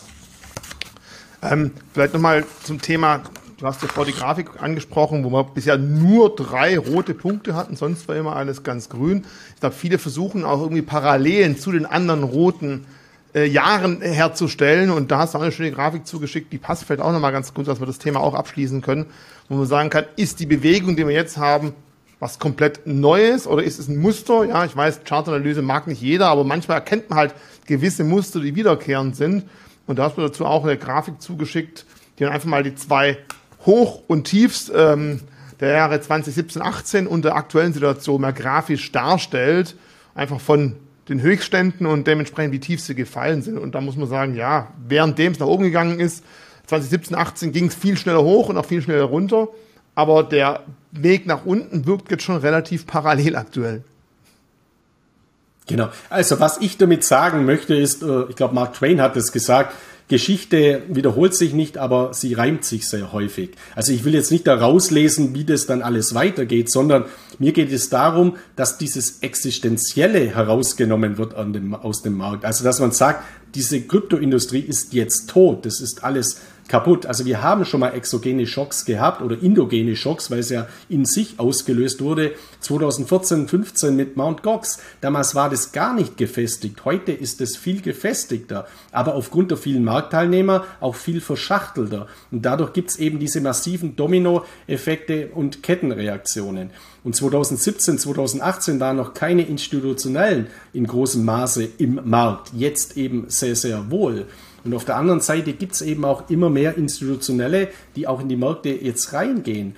Und äh, ich glaube auch, dass das weitergehen wird und das wird, dadurch wird sich eben ein Fundament bilden, ein Nährboden bilden, der eben dann auch ein gutes Sprungbrett für die Zukunft ist. Das ist eben meine Annahme des, des Ganzen. Natürlich jetzt in der kommenden Zeit, bei all diesen Verwerfungen kann es durchaus sein, dass wir noch weitere ja, Kurseinbrüche auch sehen werden. Also wenn Grayscale wirklich eine Schieflage bekommt oder ähnliches, ja, dann gehen wir nochmal eine ganze äh, Stufe abwärts. Aber momentan wird eben so viel Negatives und Gerüchte in die Märkte eingepreist, dass es auch durchaus zu einem gewissen Teil zumindest wahrscheinlich ist, dass so viel Negatives schon beinhaltet ist in den Kursen und dass dann Entwicklungen, die nicht ganz so schlimm kommen, wie man vielleicht gedacht hat, oder sogar besser, dann enorme positive Kursreaktionen auch auslösen werden. Und ich habe auch noch ein weiteres Beispiel, weil, ich, weil wir mit dir immer diese Vergleiche kommen. Crypto.com habe ich ja vorher schon angesprochen bezüglich äh, äh, der Proof of Reserve äh, Aussage mit 20% äh, Shiba Inu. Das muss man bewerten. Was sind da wirklich Kundenbestände? Und wenn die Kunden halt von Shiba Inu, äh, von, von Crypto.com äh, gerne Shiba Inu kaufen, ist das auch nicht verwerflich. Warum, warum denn nicht? Auf der anderen Seite, Crypto.com ist ja auch in die Kritik geraten, weil sie mal wieder eine Fehlüberweisung gemacht haben. Das haben die jetzt auch schon öfters gemacht. Und zwar 400 Millionen US-Dollar Coin, äh, Coins halt woanders hin übertragen auf eine andere Kryptobörse. Da habe ich jetzt auch einige Medienberichte gelesen, was das alles von Chaos ist. Ja, wir beide, wir kommen ja auch äh, aus dem Börsenhandel oder von der Börse. Bei uns gab es immer schon diese Fat Finger Trades früher. Also ein fetter Finger, wo dann auf die Tasche fällt und dann hat man statt 200 Futures 2 Millionen Futures kauft oder ähnliches. Ja, also nachweislich hat es in der Vergangenheit zu Flash Crashs an den Aktienmärkten geführt, massiven Einbrüchen und irgendwas. Und wenn man jetzt mal schaut, Santander oder Sparkassen, da kommen immer mal wieder komische Überweisungen vor, Millionenbeträge, wo aus Versehen irgendwo hin überwiesen worden sind. Ja, natürlich ist das nicht gerade erfreulich und mittlerweile sind die Risikosysteme auch besser, dass dann halt irgendwas piept, wenn irgendwelche Algorithmen dann nicht passen bei einer Überweisung. Aber sowas kommt halt natürlich vor. Und diese Coins, wenn das jetzt eine Fehlüberweisung war auf eine äh, Kryptobörse, das lässt sich ja auch nachvollziehen, dann wird das halt wieder rückübertragen. Also es ist nicht gut, sowas sollte natürlich minimiert werden, besseres Risikomanagement, bessere Regulierung, aber dass man jetzt aus solchen Einzelvorfällen sagt, das ist ja alles Vogelwild, wenn man da was wegüberweist, kann man es nicht mehr zurückholen und so weiter, ist ja grundsätzlich richtig. Aber das, diese, diese Vorgänge gibt es in der konventionellen Finanzwelt auch noch und nöcher und das alles wird derzeit negativ reininterpretiert, auch in die, äh, in die Kurse und das wird irgendwann auch mal aus den Märkten, also diese Ängste werden aus den Märkten auch mal eines Tages wieder herausgenommen. Vielleicht ganz kurz noch zu der Fehlüberweisung. Es ging ja das Gerücht um, dass diese Fehlüberweisung zu Gate.io, zu einer anderen Börse gekommen ist. Und da waren natürlich schon die Ängste groß. Versuchen sie jetzt einfach Liquidität hin und her zu schieben, damit jeder bei ihrem Proof of Reserve sauber dasteht. Aber ich meine, bei so einem Proof of Reserve wird man doch hoffentlich auch gucken, seit wann sind die Bestände da und nicht, äh, die sind seit drei Tagen da und nach zwei Tagen wieder weg. Das ist die große Hoffnung. Sonst macht so eine Prüfung ja auch wenig bis gar keinen Sinn. Genau, aber das ist wieder die Emotion, dass man eben sagt, über, über Blockchain-Analysehäuser lässt sich das halt nachvollziehen. Es könnte ja theoretisch sein, dass der Chef von Crypto.com oder ein Mitarbeiter, der jetzt einen Einfluss hat, dass das auch ein Inside-Job ist, dass das ein Hackerangriff Inside ist, wo er jetzt für sich äh, das Geld praktisch raus überweist. Also äh, so wie bei einer Bank, wenn man da einen Safe ausräumt oder ähnliches. Also auch das ist natürlich alles äh, möglich in diesem Zusammenhang oder ist zumindest nicht ausgeschlossen. Okay, jetzt haben wir mal gesehen, düstere Zeiten. Wir haben auch gesehen, der Bitcoin-Preis ist natürlich verglichen zum tiefen Corona immer noch schön positiv, aber wer halt zwischendrin mal eingestiegen ist, der freut sich nicht so sehr. Lass uns mal ein bisschen auf die Makroökonomie gucken. Äh, auch wenn es jetzt bescheuert klingt, man freut sich, die Inflation in den USA ist nur noch bei 7,7 Prozent. Am Anfang des Jahres war es, oh Gottes Willen, die Inflation in den USA ist bei 7,7 Prozent. Es kommt immer darauf an, von wo man kommt und von was man ausgegangen ist. Ist sowas für dich schon so ein Punkt, dass man sagen kann, na ja, das könnte zumindest zeigen, die US-Zinspolitik und auch der Arbeitsmarkt dort, der kommt so langsam in die Richtung, wo man vielleicht zukünftig noch halbe Prozent, Viertelprozent oder gar keine Zinserhöhung sieht. Siehst du also ein bisschen positive Effekte aus der Makroökonomie oder sagst du, halt mir den Ball ein bisschen flach, das dauert noch ein bisschen? Ja, also die positiven Effekte sind natürlich äh, zu verzeichnen, weil wenn man jetzt äh, zurückschaut auf die letzten Monate vor dem FTX-Chaos, dann sind wir ja immer an zwei Faktoren oder an zwei äh, Ereignissen haben wir mal uns angeschaut. Erstens mal die US-Verbraucherpreisdaten, also wie entwickeln sich die Verbraucherpreise, weil das waren natürlich wieder die Indikatoren für die Zinserhöhungen äh, der Notenbank. Und die US-Notenbank-Sitzungen, da hat man ja zweimal hinschauen müssen, weil zum einen um 20 Uhr wird dann immer die Zinserhöhung bzw. der Zinsschritt bekannt gegeben und der war immer im Rahmen der Erwartungen in der letzten Zeit, also bei den letzten Zinserhöhungen. Aber dann, eine halbe Stunde später, kommt es darauf an, was sagt jetzt Jerome Powell auf der, auf der Pressekonferenz? Und da haben die Märkte immer interpretiert, oh Gott, es wird doch noch nicht so leicht oder äh, er hat immer ja, neue Ängste gesch, äh, geschürt. Also er, er war einfach auf dem Bremspedal, weil die Fed will eben auch vermeiden, dass man zu früh eben von dem Ganzen runtergeht. Nur jetzt in letzter Zeit sind eben die makroökonomischen Daten sehr positiv gekommen. Die äh, Inflationsdaten bzw. Verbraucherpreisdaten sind nicht so stark gestiegen wie erwartet. Und man hat ja auch die Reaktionen schon gesehen an den Aktienmärkten, dass eben wir gerade Technologieaktien deutlich zulegen äh, konnten. Und wäre das FTX nicht passiert, bin ich auch überzeugt, wäre der Bitcoin deutlich jetzt über 20.000 Dollar gestiegen, aber es hilft dir alles nichts. Also hätte, hätte Fahrradkette, das bringt natürlich gar nichts. Nur mittelfristig wird natürlich, wenn diese Probleme behoben sind, auch von den makroökonomischen Daten hier Rückenwind kommen. Nur eins muss ich auch sagen, die Inflationskuh ist noch nicht vom Eis. Und das hat natürlich auch wieder Auswirkungen. Was passiert denn geopolitischerseits? Also was macht jetzt China weiter oder was passiert unter Umständen mit äh, Taiwan oder wie entwickelt sich jetzt dieser, äh, dieser Krieg in der Ukraine auch weiter? Also da sind natürlich Einflussfaktoren, die nicht prognostizierbar sind. Grundlegend ist es aber so, dass ja auch die Energiepreise teilweise deutlich von ihren Hochs mittlerweile zurückgekommen sind. Die Lebensmittelpreise natürlich äh, teilweise nach wie vor hoch, aber auch hier äh, ist der Inflationsdruck makroökonomischerseits schon mal deutlich äh, heruntergenommen worden und das ist natürlich positiv, aber das interessiert in der Kryptowelt derzeit natürlich überhaupt niemand, weil mich interessiert jetzt nicht der Verbraucherpreisindex, sondern ich glaube, viele interessiert eher, Gibt es bei Grayscale ein größeres Problem oder nicht? Oder was äh, gibt es für Dominoeffekte bei FTX? Oder ist meine Kryptobörse sicher? Also das sind jetzt die, die Fragen, die Kryptoinvestoren belasten. Nur irgendwann wird das bereinigt sein. Äh, und da bin ich auch sicher. Nur die Frage ist, unter welchen Schmerzen, wie hoch werden die Verluste noch sein, bis dieses Chaos bereinigt ist. Und dann ist eben der Nährboden auch gelegt, dass man sich wieder der Makroökonomie oder vor allem auch den Adaptionen und den technologischen Entwicklungen widmen kann. Und da habe ich dann auch zum Abschluss unseres Marktberichts äh, noch zwei Grafiken. Eine mal zum, zu den Adaptionen und dann zu den Bewertungsparametern, weil ich war vor kurzem auch auf der Edelmetall- und Rohstoffmesse in Münden, habe dann einen Vortrag gemacht zum Thema Bitcoin, digitales Gold. Da bin ich natürlich auf ein super kritisches Publikum gestoßen. Dennoch war das Feedback auch sehr, sehr gut, trotz dieser ganzen Verwerfungen auch im Zusammenhang. Vielleicht gerade auch deswegen was. Schaut mal links und rechts um und guckt, ob es vielleicht günstige Einstiegskurse gibt. Bevor wir auf die zwei Grafiken eingehen, vielleicht noch ganz kurz zur Makroökonomie, was vielleicht auch interessant sein könnte. Ich habe jetzt hier mal eine Grafik aufgerufen, wo man den ähm, amerikanischen Erzeugerpreisindex sieht. Also was kostet die Erzeugung von den Produkten und Dienstleistungen in Amerika? Und hier sieht man zumindest in der letzten Zeit, dass die, der Erzeugerpreisindex leicht rückläufig ist. Auch da möchte ich jetzt nicht sagen, juhu, ein Licht am Ende des Tunnels, aber immerhin, ich meine, wenn die Erzeugerpreise steigen, wirkt sich das natürlich automatisch auch auf die Preise aus, sehr häufig, die die Endkunden zahlen müssen. Wenn die Erzeuger aber etwas weniger dafür zahlen müssen für die Produkte, für die Produktion selber, ist es insgesamt auch vielleicht auch ein Zeichen, wo man sagen kann, ah, okay, zumindest nicht ganz so dunkel, wie man es denkt. All diese Punkte sind ich sag mal, für den Kryptomarkt immer wichtiger, weil einfach je mehr große Jungs mitspielen, je mehr großes Geld da ist, kann man sich einfach vom restlichen Markt nicht komplett entkoppeln. Und solche Punkte, auch als reiner Kryptoanleger, gehört eine Inflation, gehören Zinsen und können vielleicht auch sowas wie Erzeugerpreise, die häufig sehr früh schon eine Indikation, in welche Richtung es zukünftig gehen könnte, geben, mit dazu, um sich eine Meinung am Markt zu bilden. Jetzt aber zu deiner Grafik, die du angesprochen hast.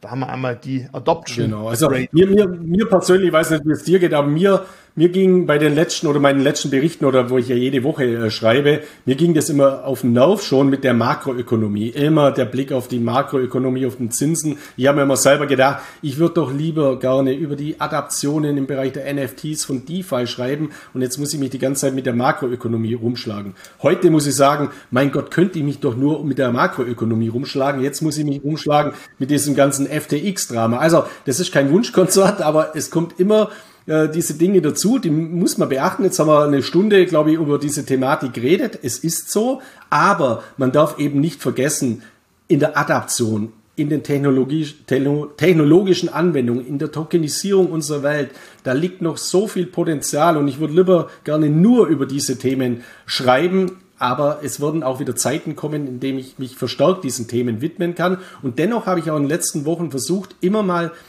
derartige Entwicklungen, da kommen wir im späteren Beitrag noch dazu, auch mal äh, zu, zu adressieren, damit man nicht vergisst, warum man eigentlich auch in Kryptowährungen investiert. Und wenn man eben mal diese Adaptionskurven sich anschaut, die Weltbevölkerung, die weiter zunimmt, die Internet-User durch die zunehmende Digitalisierung auch weiter zunehmen, dann sieht man eben mal, wo Bitcoin und Co derzeit noch stehen. Und zwar ganz am Anfang. Also hier herrscht eben großes Adaptionspotenzial. Und damit dieses Adaptionspotenzial erschlossen werden kann, und das muss ich nochmal betonen, ist eine Leitplanke notwendig, weil ansonsten haben wir Vogel, wildes Wildwest Gezocke, wie wir es derzeit eben bei FTX gesehen haben oder eben auch bei Celsius oder bei Terra Luna und so weiter und derartige Fälle und die werfen uns massiv zurück. Jetzt muss man das Positive aus diesen Fällen nehmen, um eben hier eine Marktbereinigung zu sehen und dann Regularien, dass sich eben immer mehr Investoren denjenigen Projekten und Kryptobörsen zuwenden, die eben eine gewisse Regulierung haben und das ganze Fundament für den kommenden Aufschwung viel stabiler sein wird als das, was wir eben derzeit gesehen haben. Und hier nur jeden, der sich eben für diese Thematik dann interessiert, das Potenzial, was hier noch liegt in Bezug auf die Adaptionen. Und dann habe ich ja noch eine zweite Grafik hier mitgebracht, wenn man jetzt nicht den Adaptionsvergleich macht, sondern den Bewertungsvergleich. Das habe ich auf der Edelmetall- und Rohstoffmesse in München gemacht und es kam eben auch sehr, sehr gut an. Da gibt es eben von äh, CryptoCrunch App eine super Grafik. Ich habe das ja neulich mal gehabt mit äh, The Merge, also Ethereum, der Energieverbrauch umgerechnet auf Höhenmeter, Burj Khalifa und eine Schraube.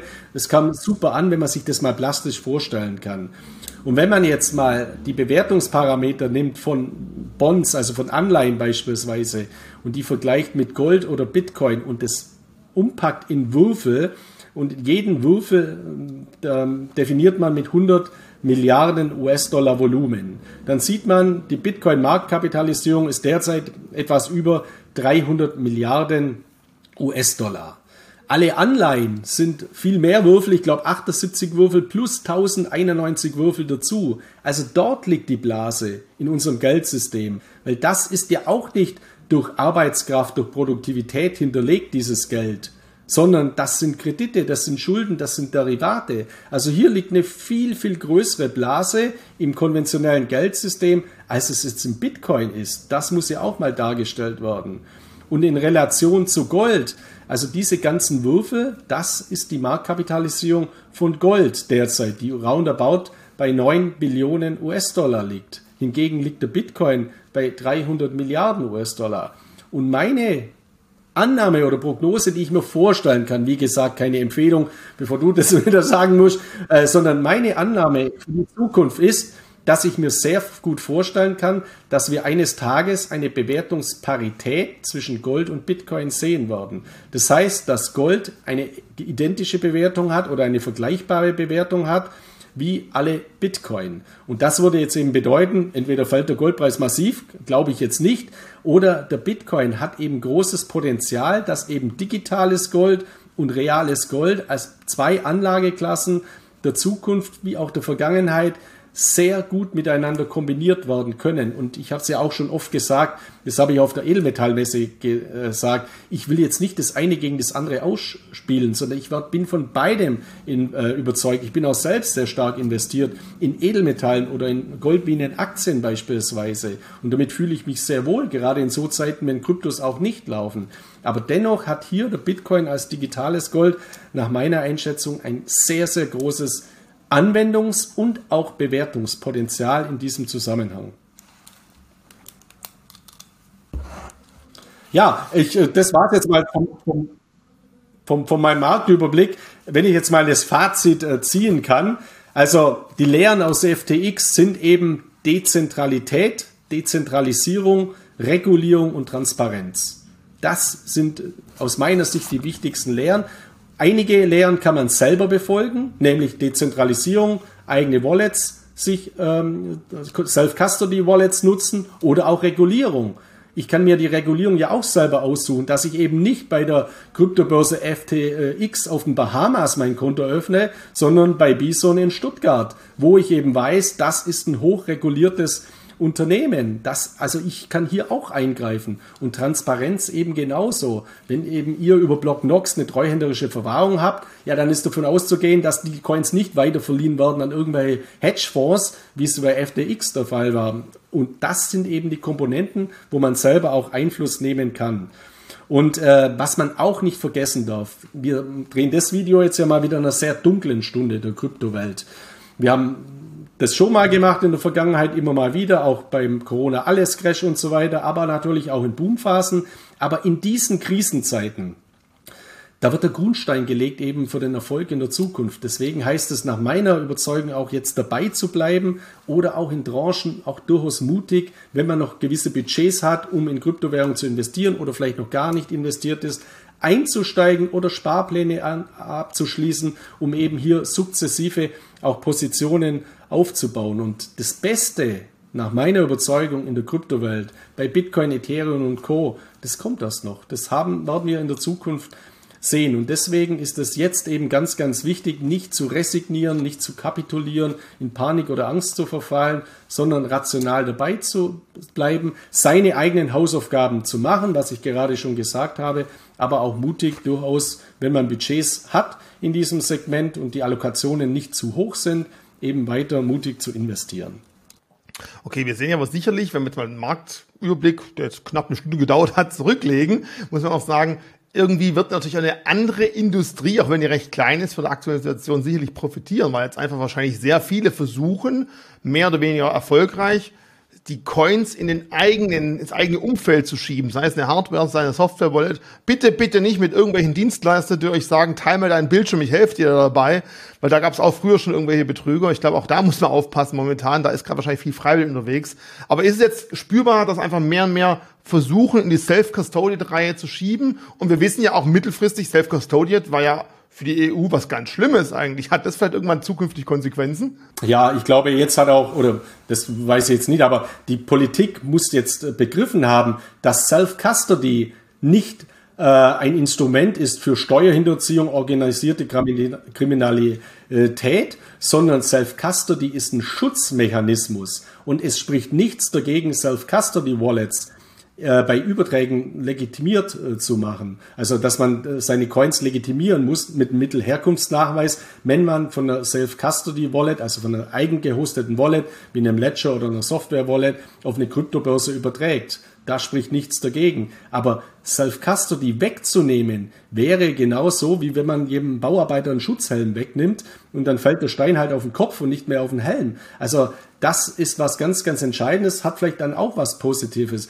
Aber dieses Self-Custody-Verbot oder also dieses Hardware-Wallet-Verbot oder wie man das nennen möchte, das wurde eh nie so heiß äh, gegessen, wie es gekocht wurde von manchen Medien, wo ja hier ein Totalverbot an die Wand gemalt wurde, sondern in diesem EU-Parlament und auch in der Politik, da sitzen natürlich auch Interessensvertreter, wo wir aus der Kryptoindustrie beispielsweise Einfluss auch haben. Ich kenne auch ein paar Politiker aus dem Bundestag oder ja, ich schreibe selbst ab und zu mal mit, mit dem Finanzminister, mit mit Lindner und so weiter, den, den interessiert das jetzt natürlich im Detail nicht, aber der gibt mir dann immer jemand äh, aus der FDP in dem Zusammenhang eben, wo jetzt hier wieder der digitalpolitische Ansprechpartner für solche Themen ist, um die auch wieder zu adressieren und zu platzieren. Also deswegen, sowas ist natürlich auch was ganz, ganz Entscheidendes. Fakt ist aber auch das, was du gerade gesagt hast. Leider wird 2022 ein neues Rekordjahr für Hacker.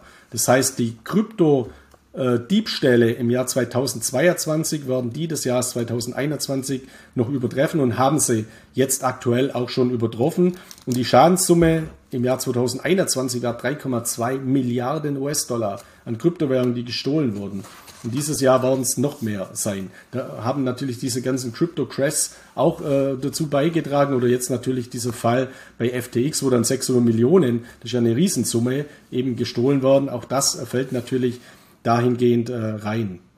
Und deswegen werden sich immer mehr Bürger, immer mehr Investoren bewusst, wie wichtig eben die Selbstverwaltung der Kryptowährungen ist. Und das ist natürlich auch ein positives äh, Erscheinungsbild des Ganzen, dieser Fehlentwicklungen. Und ich habe dir auch mal einen Chart hier dazu mitgebracht von Glassnode, also wie es denn aussieht mit den, mit den Kryptobörsen, also die, äh, die, die, die Balances die auf Kryptobörsen liegen und die werden massiv abgezogen. Also die werden jetzt nicht, das sind jetzt nicht Verkäufe, also das ist natürlich auch der Fall, deswegen sind die Kurse ja auch gefallen, aber viele Investoren ziehen eben Kryptowährungen von Kryptobörsen ab. Und das ist grundlegend positiv zu werten, weil sie sie ja sicher verwahren. Also wenn Sie jetzt auf eine sichere Hardware-Wallet diese, diese Coins ziehen. Auf der anderen Seite entsteht natürlich schon auch ein Risiko, dass eben bestimmte Kryptobörsen dadurch wieder in Schieflage kommen könnten, weil wenn, sollten die Eigengeschäfte gemacht haben oder irgendwelche Verleihgeschäfte und jetzt kommt so ein Bankrun, dass eben von manchen Kryptobörsen ja ein Haufen äh, Coins abgezogen werden, dann bekommen die auch eine Schieflage. Aber hier muss man ganz ehrlich auch sagen, das wäre dann auch gut so. Das wird wahrscheinlich dann weitere Dominoeffekte auslösen, aber wenn solche Kryptobörsen verschwinden, wo die Coins ihre Kunden verleihen, ja, dann ist es um die nicht schade. Und deswegen glaube ich oder ich habe die Hoffnung, dass eben in reguliertem Umfeld vermehrt dann Trades stattfinden, Geschäfte stattfinden und auch Verwahrgeschäfte stattfinden. Und was man ja auch äh, sagen muss in diesem Zusammenhang, wo ich auch eine große Gefahr sehe mittlerweile, ist die Macht von Binance. Weil dadurch, dass mit äh, FTX.com die zweitgrößte Derivatebörse und die bis kurzem noch viertgrößte Spotbörse, also Kryptobörse, weggefallen ist, hat äh, Binance jetzt natürlich noch mehr äh, Macht bekommen. Und Binance hat ja in vielen Bereichen die Finger drin. Ich habe es ja vorhin schon gesagt, mit diesem Kryptostrukturaufbaufonds, der auch den Minern zugutekommt. Dann ist jetzt so ein Proof of Reserve System auch auf CoinMarketCap.com integriert worden. Grundsätzlich finde ich sowas ja immer gut. Nur CoinMarketCap ist von Binance vor langer, vor einiger Zeit übernommen worden. Also auch da besteht wieder ein Zusammenhang mit, äh, mit Binance. Dann gibt es Self-Hosted Wallets, Trust Wallet beispielsweise, eine gute Wallet, positiv auch zu nennen, aber die gehört auch wieder zu Binance. Also die wurde auch von Binance vor einiger Zeit übernommen. Also es ist ein bisschen so wie Facebook, wo dann irgendwann mal WhatsApp kauft, Instagram kauft äh, ja, und, und somit eine, eine starke Marktmacht aufbaut. Deswegen ist es wichtig, dass auch andere große Player, die in schon regulierten Rahmen sind, weiterhin stark bleiben oder noch stärker werden. Davon bin ich äh, durchaus auch überzeugt, wie beispielsweise Coinbase oder Kraken oder ähnliche äh, Kryptobörsen in diesem Zusammenhang. Und was natürlich auch boomen wird, also wir haben natürlich massive Verkäufe von Hardware-Wallets, Ledger, Trezor, Bitbox und so weiter. Ich glaube, bei denen werden gerade auch in den Shops äh, die, die Türen eingerannt. Was, was auch noch profitieren wird, neben diesen Hardware-Wallets und Software-Wallet-Anbietern, sind natürlich dezentrale Exchanges, also DEXs, beispielsweise Uniswap. Die sind natürlich auch im Kurs komplett mit eingebrochen im Zusammenhang mit diesem gesamten Krypto-Crash. Aber langfristig bin ich auch davon überzeugt, dass der Mehrwert von dezentralen Kryptobörsen auch wieder verstärkt in den Fokus von Anlegern äh, kommen wird. Und kurz nach diesem Crash, das sind ja auch jetzt die Zahlen von Glassnode, die wir in diesem äh, Chart äh, jetzt sehen, sind eben 106.000 Bitcoin von, ähm, von Kryptobörsen ad hoc umgehend abgezogen worden. Und mittlerweile sind es natürlich noch viel, viel mehr, weil eben diese Investoren die Coins selber sichern. Und wenn ich mal die Coins schon selber gesichert habe, dann plane ich zumindest die nicht ad hoc in Panik auf den Markt zu schmeißen. Also das sind schon auch positive Effekte, die man eben aus diesem Zusammenhang äh, herauslesen kann. Und das ist wieder ein Punkt, der ja erfüllt wird zu dem, was ich vorher gesagt habe, Dezentralisierung. Jeder Investor, der eben seine Coins auf seiner eigenen Wallet liegen hat, ist eben positiv in diesem Zusammenhang zu werten. Und ich habe es ja schon gesagt, dazu zählen natürlich Hardware-Wallets, Ledger, Elipal, KeepKey, Bitbox, Trezor, um mal einige zu nennen. Dazu zählen aber auch Software-Wallets, die self-hosted sind. Also äh, Blockchain.com, Metamask, Trust Wallet, Yax Liberty oder Exodus. Um auch hier mal ein paar zu nennen, die ich als gut bewährte in diesem Zusammenhang. Also das sind Software-Wallets, wo man selbst auch den Private Key in der Hand hat und einen Recovery Seed, wo man dann seine Coins im äh, Notfalls wieder herstellen kann. Der große Unterschied zu einem Hardware-Wallet wie einer Ledger ist aber halt, beim Ledger verlässt der Private Key nie das Gerät. Also man hat ein Gerät. Und bei einer Software-Wallet oder bei einer Mobile-Wallet hat man eine höhere Gefahr, dass man doch dann auch wieder auf irgendwelche Pischer oder sonst was reinfällt, indem man eben komprimierte Services nutzt und da seine Daten, seine Private Keys oder seine Recovery Seeds eingibt und dadurch seine Kryptowährung äh, verliert. Da sind die Schutzfunktionen bei einer Hardware-Wallet natürlich weitaus besser. Deswegen auch hier nochmals meine, mein Appell, Hardware-Wallets zu nutzen. Gibt es da bei dir so eine Grenze, wo du sagst, ab wann sollte ein Kunde eigentlich eine Software nutzen? Ab welcher Grenze, ab welchem Investitionsbetrag würdest du persönlich sagen, ab da sollte man eigentlich spätestens anfangen, auch das Geld noch zusätzlich in eine Hardware-Wallet zu investieren? Ja, also früher habe ich da immer mal gesagt, so ab 1000 Euro oder so, weil so ein Ledger, der Ledger Nano S, also das, das Einstiegsprodukt kostet, glaube ich, 59 Euro. Das sollte ja immer mal im Verhältnis auch stehen zur Anlagesumme. Aber mittlerweile sage ich sofort, immer aber nicht deswegen, weil wenn jetzt jemand mit 1000 Euro einsteigt äh, und das ist jetzt nur ein Bruchteil seines Vermögens, um das zu testen, äh, dass er Angst haben muss, wenn er auf einer regulierten Börse wie Bitpanda oder Bison oder Bitcoin.de oder Coinbase das kauft, dass er die verliert, sondern dass er frühzeitig Erfahrungen sammelt.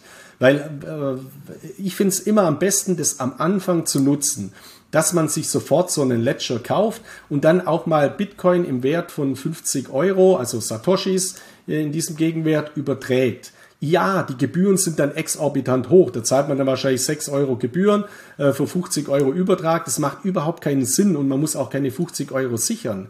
Aber das Entscheidende, das sind Ausbildungskosten, das ist Lehrgeld. Weil ich habe auch Leute, die haben dann 10 Bitcoin übertragen und geschwitzt äh, wie ein Affe äh, auf der Schaukel, weil, weil das ist ja dann ein Riesenproblem. Äh, kommen die dann nicht an oder man hat einfach Angst, weil das ein neues System ist. Und so testet man mit einem Ledger, mit wenigen Geld, auch zu hohen Gebühren, mal die Systematiken, hat dann seine Adressen schon definiert und in späterer Folge kann man dann größere Positionen übertragen. Und je frühzeitiger man sich mit diesen Themen befasst, je mehr Erfahrung man da bekommt. Also ich kann mein Ledger mittlerweile im Schlaf bedienen, irgendwelche Dinge machen. Da muss man eher aufpassen, dass man keine Flüchtigkeitsfehler macht, äh, wenn, man sich zu sicher fühlt. Also man muss auch genau eben hinschauen. Aber man kann, wenn man gute Erfahrungen hat, das weitaus besser, entspannter nutzen, auch wenn man es mal schnell dann nutzen muss, als wenn man dann auf einmal ein größeres Vermögen hat und dann will man jetzt auf einmal schnell was übertragen. So ist es besser, von Anfang an diese Erfahrungen zu sammeln. Und jeder, der jetzt nur ein paar hundert Euro selbst in die Kryptomärkte einsteigt, sollte aus meiner Sicht schon mal so ein Ledger sich zulegen oder zumindest eine Self-Hosted Wallet zu nutzen, die ja kostenlos ist und sich mit den Systematiken Private Key, Recovery Seed, ähm, Public Key, Übertrag und so weiter, Fees, Gas, also was kostet es an Gebühren, Einstellungen, wie schnell geht es dann, also damit man die Grundsystematiken schon mal erlernt. Je früher, desto besser. Und wenn man schon am Testen ist, persönliche Meinung, was ich schon erlebt habe, dann testet vielleicht auch mal wieder die Wiederherstellung. Dann merkt ihr nämlich, ihr habt Vertrauen darin. Da geht es euch nicht wie mir. Ich glaube, 2020 habe ich einen USB-Stick aus dem Keller geholt. Da hatte ich einen, einen USB-Wallet, also quasi ein Programm installiert, wo ich überall jeden PC reinstöpseln konnte, einen USB-Stick in den PC gesteckt und dann hieß es, der Ordner ist leer. Da waren, glaube 0,7 Bitcoins drauf und dann habe ich das erste Mal den Recovery Seed eingewendet. Auch das vielleicht, wenn man mal testen ist, auch das mal wieder herstellen, weil dann gewinnt man einfach Vertrauen und weiß, wenn es mal hart auf hart kommt, es funktioniert. Und zwar nur vielleicht mit den 50 Euro in Bitcoin, die du beschrieben hast und nicht mit einem höheren Wert.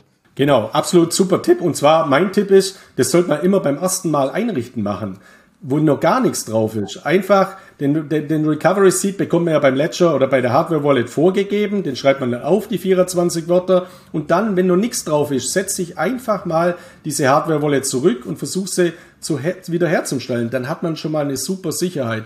Und was auch so ein Thema ist, also ich bekomme ja immer so viele Praxisfragen. Ich habe äh, da wirklich auch Leser oder Investoren, die haben vor sechs Jahren dann mal Bitcoin auf den Ledger gepackt und in den Safe gepackt und holen den dann mal wieder raus und dann ist alles weg oder funktioniert nichts mehr.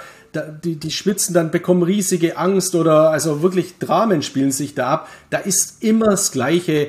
Bitte einfach ein Software-Update machen, weil die Software, wo vor sechs Jahren auf dem Ledger drauf war, das ist natürlich nicht mehr kompatibel mit der heutigen, wo heute läuft. Also es sind ganz einfache Parameter und man muss auch keine Angst haben, dass man irgendwelche Kryptowährungen auf der Hardware-Wallet löscht weil man löscht halt eine Applikation, die Applikation stellt man wieder her. Also nochmals, die Private Keys verlassen nie den Ledger, das ist ganz sicher. Man kann damit machen, was man will. Man kann da keinen Fehler machen, dass man irgendwas löscht. Also ich habe das Internet gelöscht, so nach der Art oder ähnliches. Wichtig ist aber, dass man es einfach mal durchprobiert.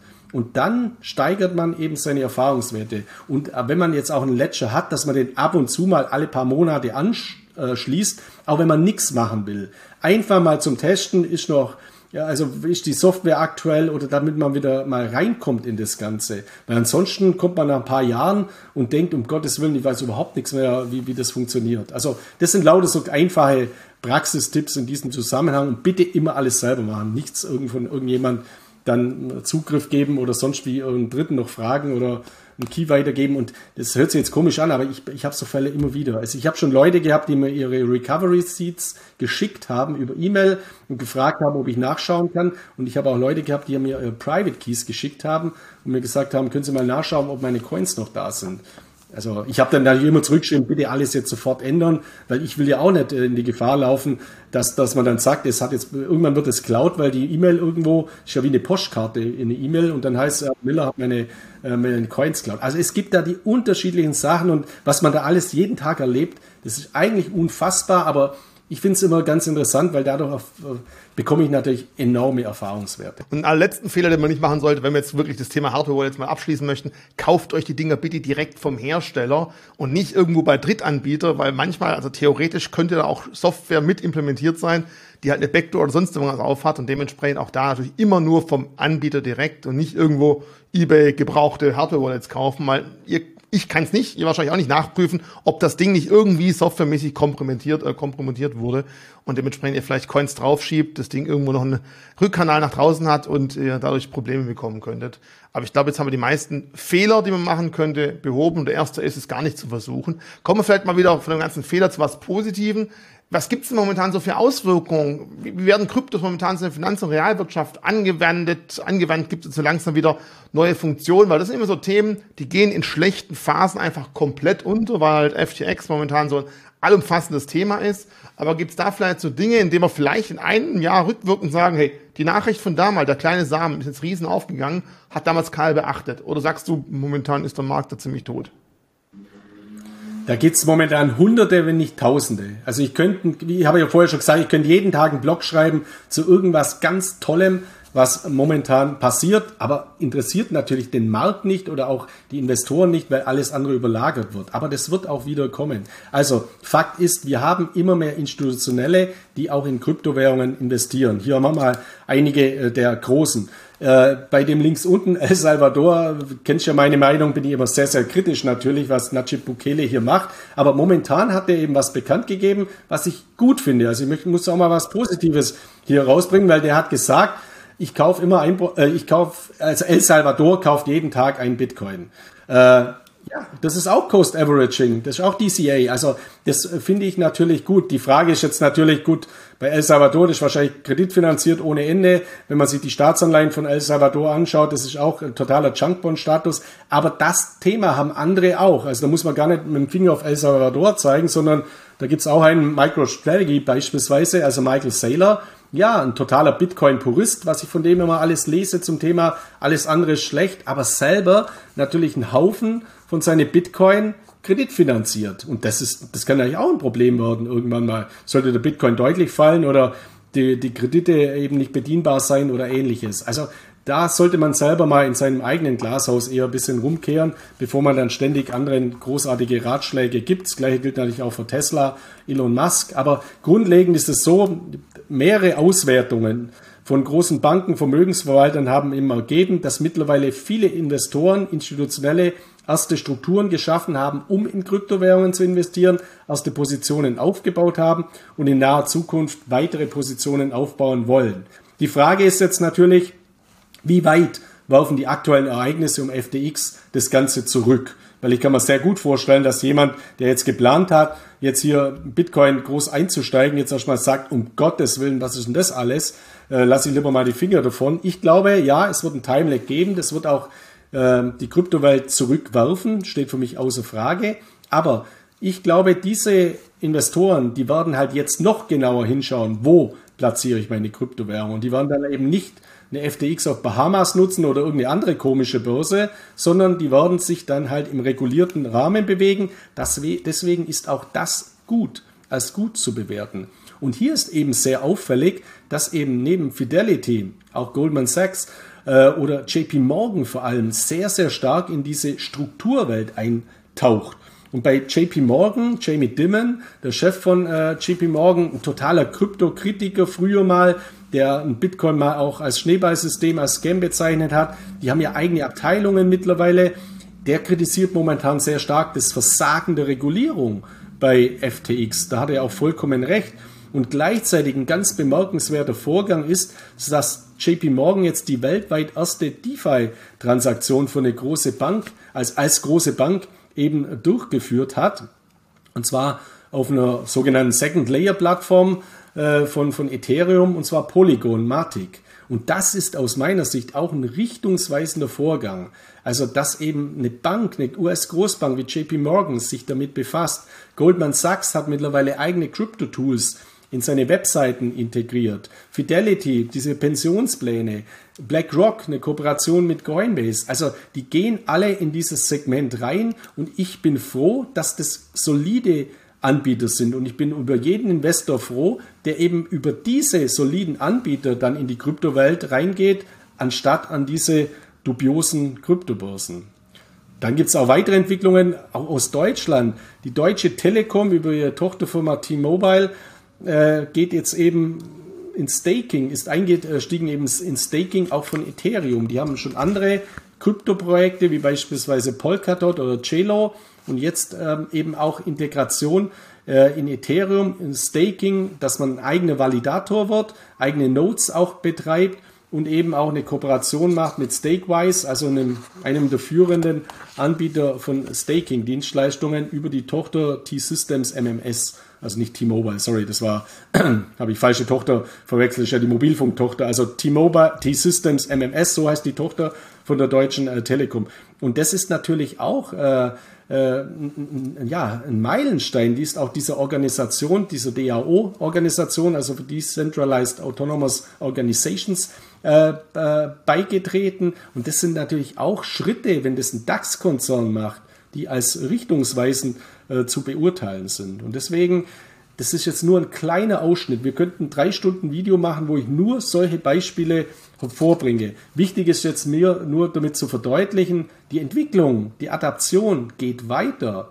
Und es wird die Zeit kommen, wenn alles andere überstanden ist, dass man wieder den Fokus nicht nur auf die Geopolitik, die Makroökonomie und diese ex-indigenen Schocks innerhalb indogenen, so heißt die indogenen Schocks innerhalb der Kryptoökonomie wirft, sondern eben auch in diese Entwicklungen auch rund ums Metaverse und NFTs beispielsweise.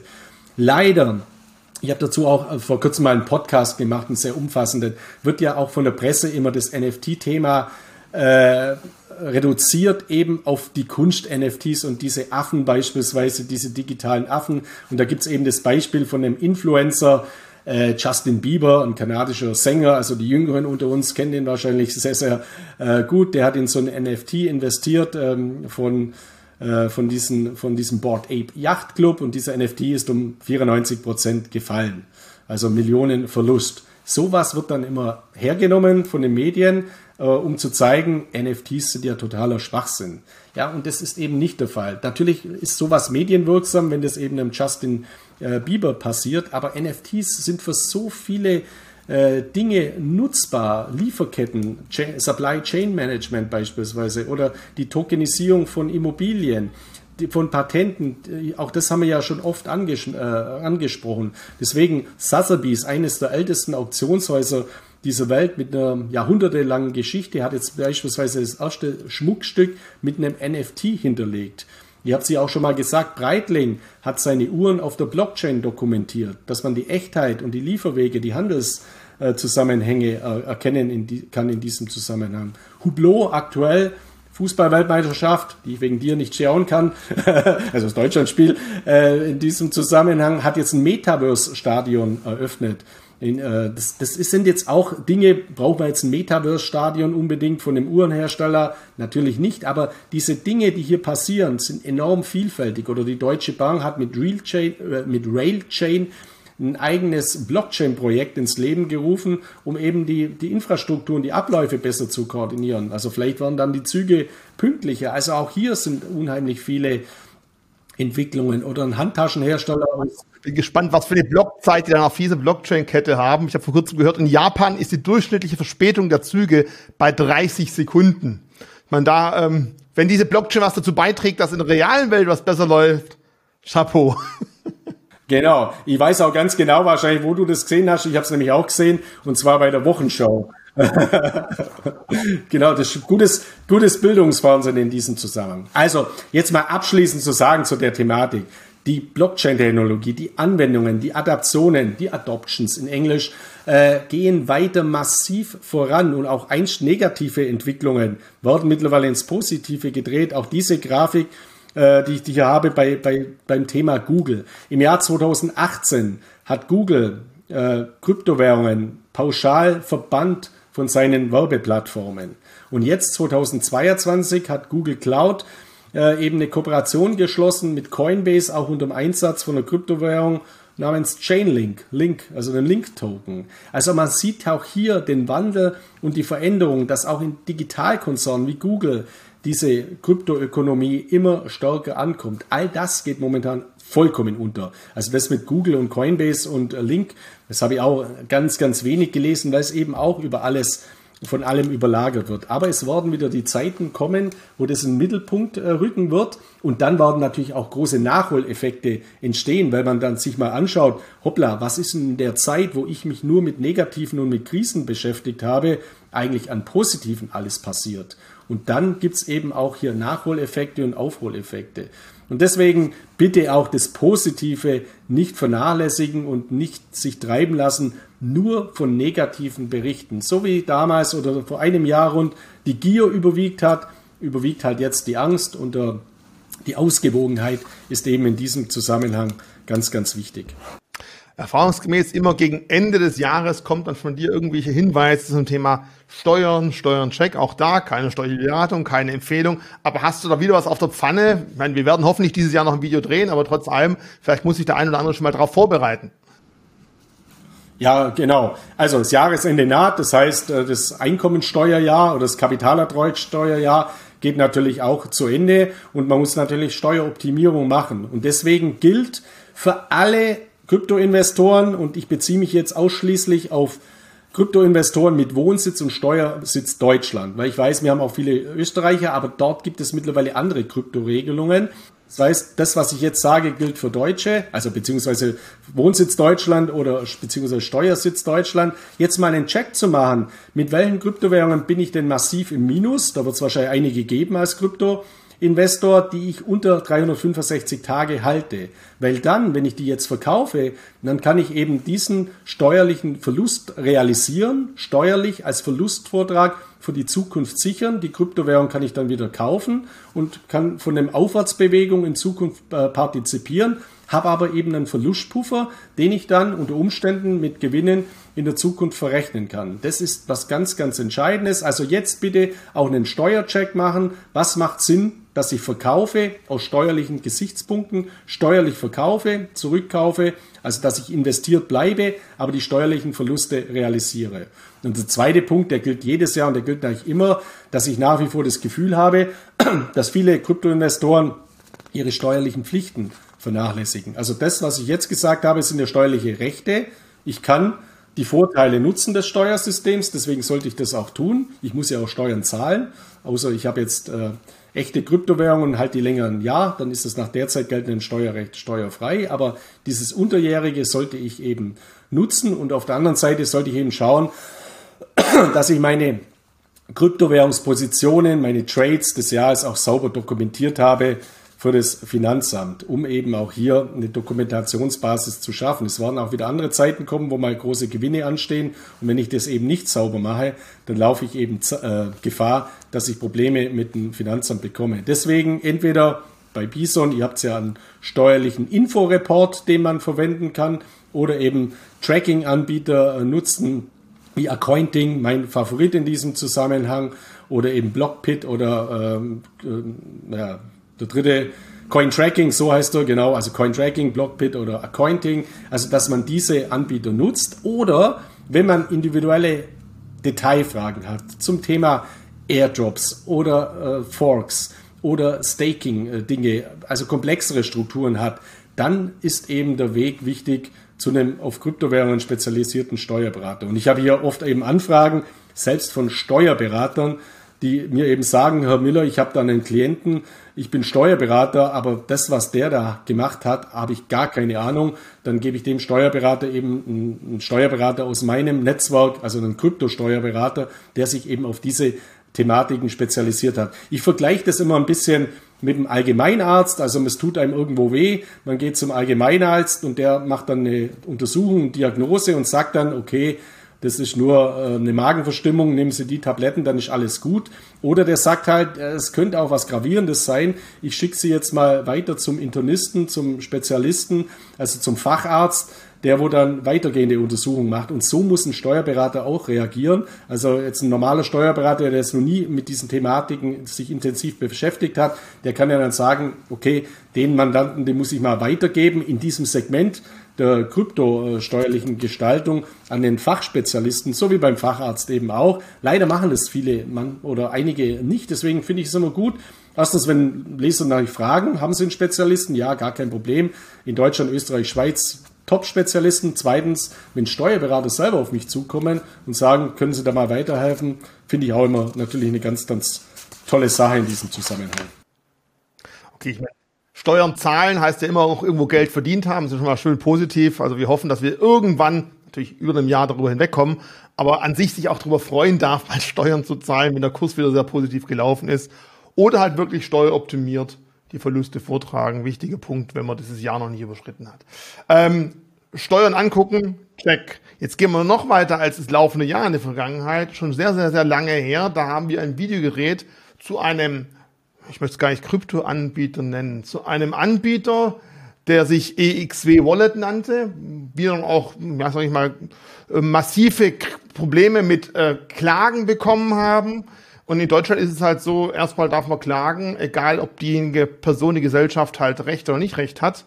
Und dementsprechend mussten wir sogar mal ein Video komplett aus YouTube rausnehmen. Und da hast du jetzt gesagt, okay, da möchtest du was dazu verkünden.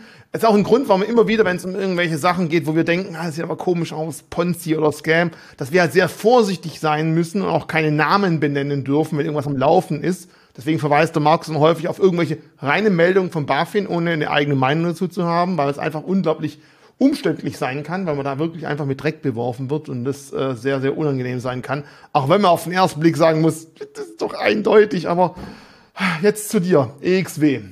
Wie ging es denn da weiter bei dir? Ja, ist ein, ein Fall, der mir die letzten zwei, zweieinhalb Jahre äh, belastet hat, am Anfang zumindest, weil ich natürlich auch viele Klagen bekommen habe, auch einstweilige Verfügungen, also Gerichtsentscheidungen, Verbote gegen mich äh, vorgelegen sind, aber das ist mittlerweile alles aus der Welt geschafft und jetzt macht's richtig Spaß natürlich in diesem Zusammenhang. Also eins muss man auch sagen, es wurden zwei Interviews verboten mit einer einstweiligen Verfügung damals. Nur die einstweiligen Verfügungen, die sind entweder nicht durchgegangen in der zweiten Instanz im einstweiligen Verfügungsverfahren oder in meinem Fall, die wurden gerichtlich das Landgericht Frankfurt aufgehoben. Das heißt, heute dürfte ich alles sagen, was ich damals gesagt habe. Aber das ist jetzt halt zweieinhalb Jahre später. Und eins ist schon auch klar, ich habe ja auch daraus äh, gelernt, ich war damals einfach auch zu äh, übermütig. Man darf eben nicht jeden gleich mal als Betrüger bezeichnen, wenn man es noch nicht beweisen kann, auch wenn man sich relativ sicher ist. Deswegen jetzt nur mal, jetzt ist mal die Zeit gekommen, wo ich das auch mal rational äh, zusammenfassen kann. Interessant ist natürlich auch, dass ich jetzt mittlerweile Zuschriften von, bekomme von damaligen Vermittlern, die mich massiv angegriffen haben, was ich alles, äh, ich würde da alles schlecht machen, ich bin an allem schuld. Und jetzt sehen die mal selber, wo eigentlich wirklich äh, die wahren Täter sitzen und in diesem Zusammenhang. Also EXW Wallet war eben ein System, das Ende 2019 auf den Markt in Erscheinung trat, gerade auch im deutschsprachigen Raum. Ein Wallet-Anbieter, auch eine integrierte Kryptobörse mit Payment-Dienstleistungen, angeblich einer eigenen Karte auch, die aber so eine Art Staking auch angeboten haben mit 0 bis 0,32 Prozent Return am Tag. Und allein das war damals für mich eben der Grund zum Sagen, ja, was soll ich da lang äh, rum äh, recherchieren oder mir das noch genauer anschauen? Da kann ich schon mal sagen, ja, das kann ja nur ein Quatsch sein. Wie kann man 0,32 Prozent am Tag äh, äh, versprechen. Also die ganzen Anhaltspunkte. Dennoch hat, äh, haben die am Anfang eben gerichtliche Entscheidungen gegen mich erwirkt, also einstweilige Verfügungen. Ich bin dann mit meinen Anwälten von SBS Legal, Schulenberg und Partner die Top-Kanzlei für Kryptorecht in Deutschland in diesem Zusammenhang dagegen natürlich äh, vorgegangen, bin vor die Gerichte gezogen. Beim Landgericht Frankfurt war es dann so, in der Hauptsacheverhandlung hat dann der Richter eben gesagt, ja, Moment mal, also Miller hat recht, beziehungsweise die Klage wird abgewiesen. Daraufhin haben die dann ihre Klage zurückgezogen. Ich habe dann beantragt, dass die einstweilige Verfügung gegen mich aufgehoben wird und dann hat das Landgericht Frankfurt eben ein Anerkenntnisurteil gegen diese EXW Global AG, so hieß die damals, äh, oder so heißt die heute auch noch, gesprochen und denen alle Kosten eben auch auferlegt. Es wurden dann auch noch Strafanzeigen gegen mich gestellt, das heißt, bei mir kommt dann ab und zu immer ein Schreiben an, sehr geehrter Herr Miller, das Strafverfahren wegen Verleumdung, übler Nachrede, falsche Verdächtigungen gegen Sie habe ich eingestellt. Herzliche Grüße, äh, XY Oberstaatsanwältin und so weiter. Also da, da wurde ein massiver Druck eben aufgebaut. Und es wurden noch andere einstweilige Verfügungsanträge gestellt, aber das ist alles am Ende des Tages äh, im Sande verlaufen. Fakt ist, dieses Unternehmen hat irgendwann dann nicht mehr ausgezahlt. Die Internetseiten sind verschwunden. Es wurden neun Internetseiten gemacht. Mittlerweile sind die Verantwortlichen untergetaucht, muss man genauso äh, in diesem Zusammenhang äh, sagen. Und jetzt vor drei Wochen habe ich eben ein Schreiben bekommen von der Ober, vom, vom Oberstaatsanwalt, von einem ermittelten Oberstaatsanwalt in Österreich, von der Wirtschafts- und Korruptionsstaatsanwaltschaft. Und der hat mir eben mitgeteilt, dass eben jetzt ein Ermittlungsverfahren äh, läuft gegen diese, diese in der Causa EXW Wallet wegen Anlagebetrugs im Zusammenhang mit Kryptowährungen, wegen des Verdachts des schweren gewerbsmäßigen Betruges, wegen Geldwäscherei sowie Ketten- und Pyramidensystems. Und in diesem Zusammenhang wurde auch eine erste Person verhaftet in Österreich.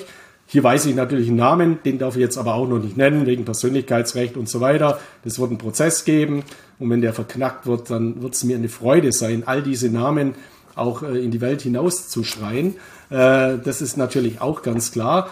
Was ich jetzt noch in dem Zusammenhang äh, sagen möchte, ist, es gibt ein Aktenzeichen von der Wirtschafts- und Korruptionsstaatsanwaltschaft in Österreich. Das heißt, sollten jetzt hier Zuschauer sein oder halt geschädigte Investoren sein, die auch durch diese EXW Wallet geschädigt äh, wurden, dann ist meine Bitte in Ihrem eigenen Sinne, machen Sie auch eine Strafanzeige bei der Wirtschafts- und Korruptionsstaatsanwaltschaft. Das Aktenzeichen ist 29 ST 18-22H.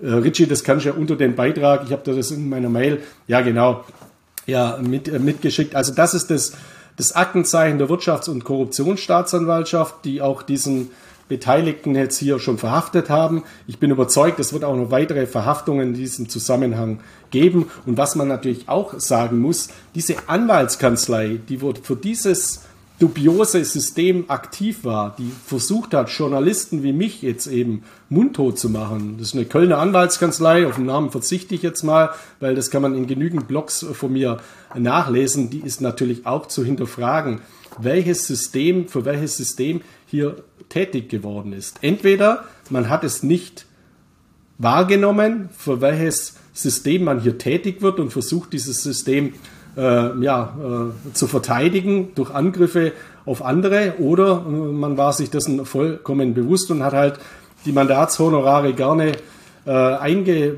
eingesackt und äh, ja, somit natürlich eine, Beihilfe, eine Art Beihilfe auch betrieben, um dieses System, System noch länger am Leben zu erhalten. Und somit natürlich sind auch noch weitere Anleger in diesem Zusammenhang eben geschädigt worden. Und das ist natürlich eben was ganz, ganz Dramatisches. Deswegen wird in meiner zukünftigen Berichterstattung neben den Delinquenten, den Tätern dieses Systems, dieser Anwaltskanzlei aus Köln natürlich auch ein ganz, ganz großes Augenmerk gewidmet worden, weil ich diese Methoden, äh, die eben dazu beitragen, solche Systeme weiterzuführen, weiter am Leben zu halten, Einhalt gebieten möchte. Und das freut mich eben auch sehr, dass hier die Meinungsfreiheit und die Pressefreiheit in Deutschland so hohes Gut ist, dass einem das wirklich auch sehr, sehr gut gelingt. Und ich muss auch sagen, ich habe in dem Zusammenhang eben sehr, sehr positive Erfahrungen mit unserem Rechtsstaat gemacht, auch wenn man sich mal zeitweise eine einstweilige Verfügung fand, also dass man etwas nicht mehr sagen darf, bis eben ein Hauptsacheverfahren kommt. Aber ich fand es ganz, ganz toll, wie das eben auch gelaufen ist, wie die Richter das dann in späterer Folge auch bewertet haben und wie jetzt natürlich auch die Staatsanwaltschaften gegen das Ganze vorgehen. Und das, ich bin da auch äh, ja, schon öfters jetzt mal vernommen worden als Zeuge in diesem Zusammenhang. Wenn der Prozess dann mal erfolgt, dann werde ich auch mit großer Freude nach Klagenfurt oder nach Wien fliegen, je nachdem, wo, der, wo die Prozesseröffnung stattfindet. Und in diesem Zusammenhang also was ganz, ganz Entscheidendes, was ich auch ganz, ganz toll finde, wie sich das jetzt entwickelt. Und nochmals hier Augen auf eben bei diesen dubiosen Systemen, vor denen wir auch hier im Crypto-Update immer wieder warnen.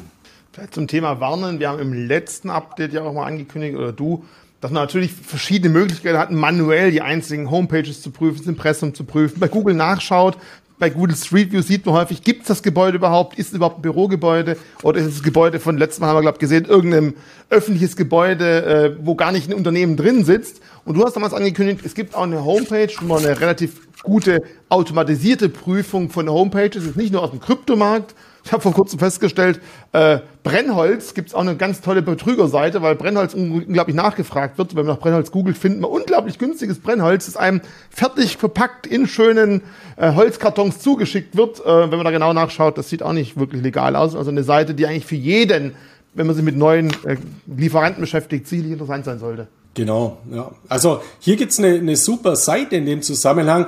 Klar, es, es gibt ja von mir einen Blog, äh, acht Punkte, wie man Ponzi- und Betrugssysteme erkennen kann. Also wo dann, wo man sagt, okay, wenn da ein Punkt rot ist, so eine Flagge aufleuchtet, dann einfach mal vorsichtig sein kann. Also das kann man auf meiner Website nachlesen. Aber was ich persönlich eben sehr, sehr häufig nutze, ist mal so ein Schnelltest. So wie mit dem Corona-Schnelltest, da kann man einen Schnelltest machen, einen Spucktest oder das mit der Nase oder einen PCR-Test oder einen Bluttest oder was weiß ich was alles. Und so Schnelltests sind manchmal sehr, sehr hilfreich. Und da muss ich sagen, da gibt's von der Verbraucherzentrale Nordrhein-Westfalen ein super Tool basierend auf Algorithmen.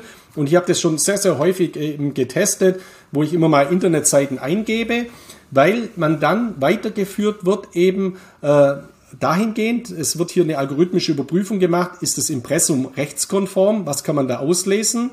Und wenn da natürlich schon eine Rechtsunkonformität vorliegt, dann gilt es schon mal wieder besser, noch besser zu recherchieren oder sich das genau, äh, genauer anzuschauen. Es gibt auch immer Verlinkungen zu Trustpilot, also dann sieht man auch, gibt es hier Negativbewertungen und das ist eben ein ganz, ganz tolles Tool für so einen ersten Check von Internetseiten. Und ich habe das heute Morgen mal gemacht mit der, mit der Bison-App beispielsweise. Als Veranschaulichung einfach mal bisonapp.de eingegeben. Ja, was, was wird denn in diesem Zusammenhang eben ausgeworfen? Also das, das, das System arbeitet recht einfach eben mit, mit einer Ampelregelung, die wir ja kennen. Also rot ist Achtung, gelb ist, da gibt es bestimmte Daten, wo man nicht richtig auslesen kann oder es gibt eben Daten, wo als kritisch zu bewerten sind und grün ist jetzt mal in der Ersteinschätzung, im Te äh, Selbsttest alles äh, in Ordnung. Und äh, wie soll es jetzt auch anders sein? Bei, bei, bei Bison App, also bei einer seriösen, soliden Internetseite, kommt da eben grün heraus. Man sieht dann auf einen Blick auch die Impressumsdaten. Äh, also es werden hier eben auch Umsatzsteuer-ID-Nummern und so weiter geprüft, also die Pflichtangaben, die man eben im Impressum hat. Und das ist schon einer der Punkte, der wichtigsten Punkte, wo viele Betrugsfälle gar nicht entstehen würden, wenn man nur das beachten würde. Weil wie viele so komische Scam-Seiten gibt's, wo ich gar kein Impressum finde? Also da findet man gar kein Impressum. Und wenn, dann ist das Impressum irgendwo Hongkong, Singapur, oder Singapur ist jetzt nicht unbedingt ein schlechter Staat, aber äh, Dubai oder irgendwo auf der Karibikinsel und so weiter, dann muss man halt eben mal ein bisschen genauer nachschauen. Deswegen bietet dieser Schnelltest immer, immer eine sehr, sehr gute Übersicht. Und heute Morgen, das war jetzt ganz lustig in dem Zusammenhang, ist mir aufgefallen bei der Bison-App, als ich das eingegeben habe, bei weitere technische Merkmale, äh, dass da Finnland steht. Ähm, haben wir jetzt auch gedacht, wieso steht denn da eigentlich äh, Finnland? Ich habe dann einen Uli, also einen Dr. Uli Spankowski, einen Chef von Bison, äh, kurz angerufen, habe gesagt, du, warum, warum ist euer Hosting von der Website denn in Finnland? Und das war jetzt ganz interessant, was er mir dazu erzählt hat. Also selbstverständlich ist es bei Bison so, Bison ist äh, eine, deutsche, eine, deutsche, eine deutsche Firma und alle Apps, alle Kundendaten, alle Kundenserver, sowohl von der Web-Applikation als auch von der mobilen Applikation, laufen selbstverständlich über deutsche Server und lagern auch in Deutschland. Aber dieses Schaufenster, also das Frontend, nur die Webseite, die wird eben über Finnland gehostet und über Deutschland gehostet. Warum? weil man hier eine sogenannte Georedundanz aufgebaut hat. Und das ist auch etwas ganz, ganz Wichtiges. Also da laufen keine Kundendaten, nur eben der operative Betrieb der Kursversorgung der Website. Also das, was man als Schaufenster sieht. Und die Georedundanz, das ist was ganz, ganz Entscheidendes. Deswegen war das Gespräch mit dem Dr. Spankowski, also mit dem Uli, in diesem Zusammenhang sehr, sehr interessant. Ist natürlich dahingegen entscheidend, weil wir ja auch momentan immer Diskussionen haben oder ich auch die Frage bekommen habe, zum Beispiel auf der Edelmetall- und Rohstoffmesse, ja, was ist denn beim Stromausfall oder beim Blackout und so weiter? Was ist dann mit Kryptowährungen, Bitcoin oder was ist da mit der Systemstabilität?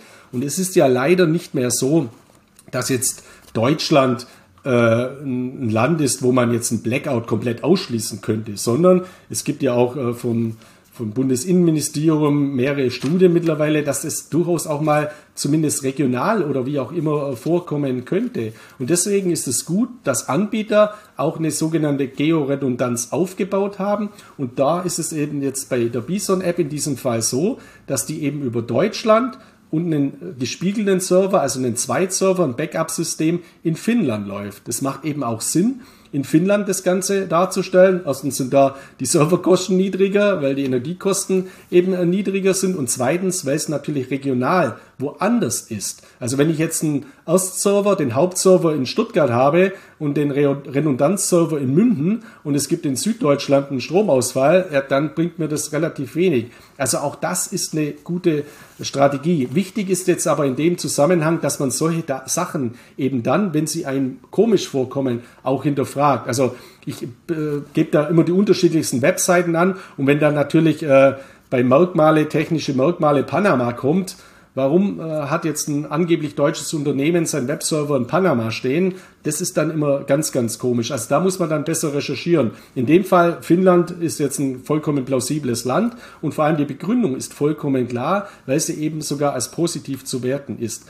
Ich muss jetzt aber auch dazu sagen, das Video hat ja äh, Ritchie gesagt, wird, äh, ist am Mittwoch aufgenommen äh, worden und der Dr. Spankowski hat mir gesagt, natürlich wirkt es auf außen, nach außen jetzt doch äh, komisch. Das heißt, die Börse Stuttgart oder Bison wird diese Georedundanz umstellen heute Abend, heute Abend am Mittwoch. Das heißt, der Hauptserver läuft dann über Frankfurt und der äh, Redundanzserver im Falle eines Notfalls über Finnland. Also das heißt, wenn man jetzt ab Donnerstag diese Website abruft, dann sieht man eben doch äh, Website in folgendem Land gehostet Deutschland.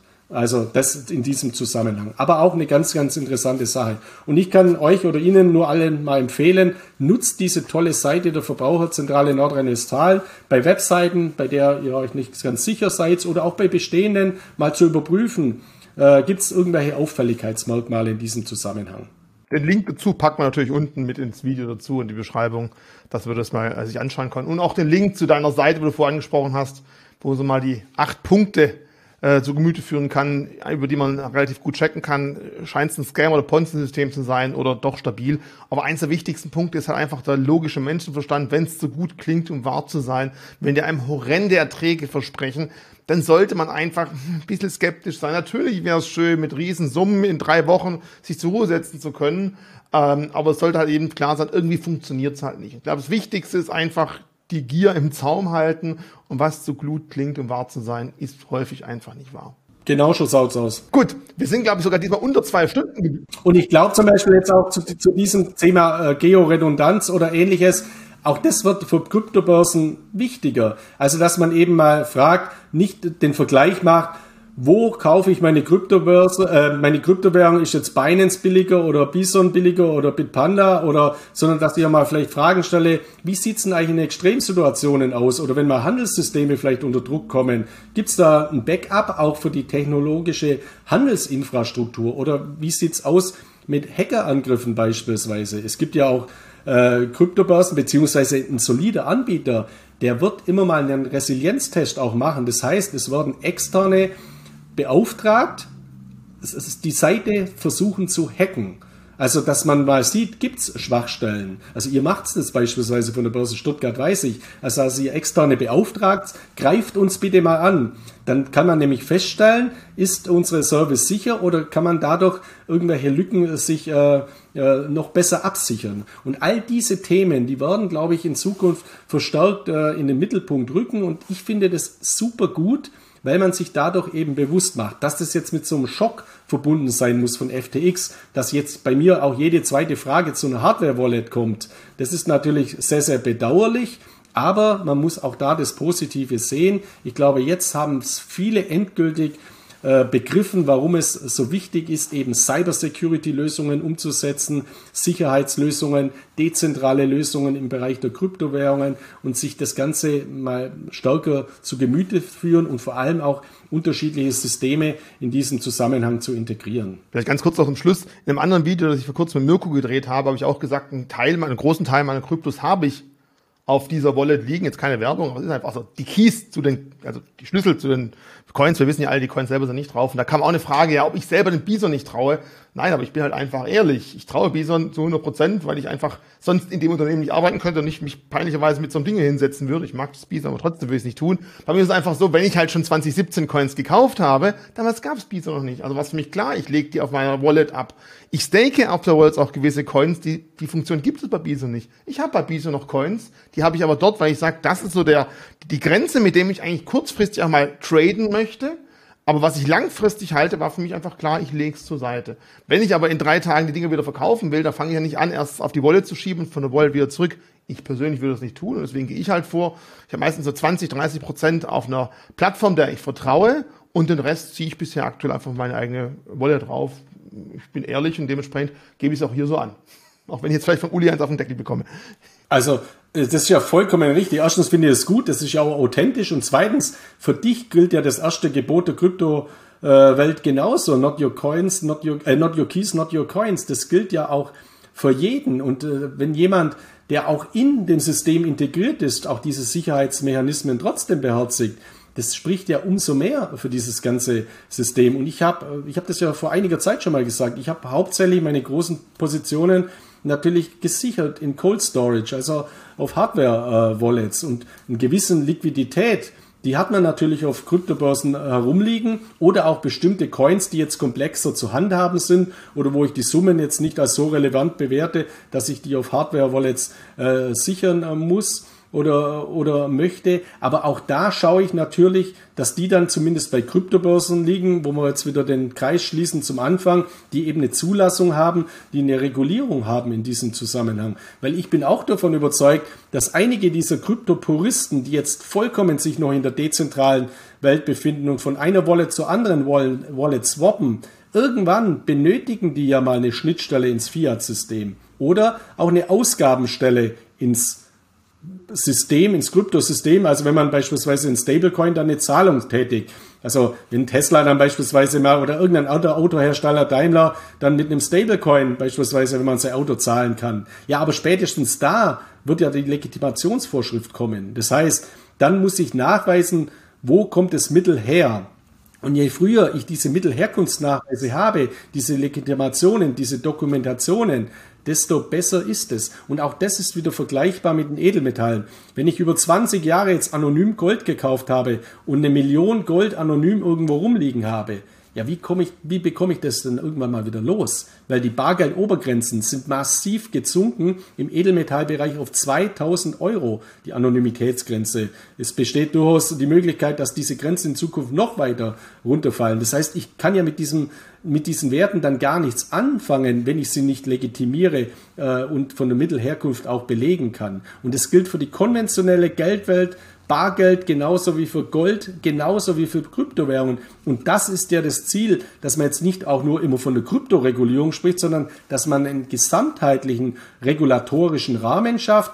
Und wenn Kryptowährungen in diesen regulatorischen Rahmen mit integriert werden, dann ist es nicht, wie viele Krypto-Puristen sagen oder Bitcoin-Puristen, ein Teufelszeug und der Untergang.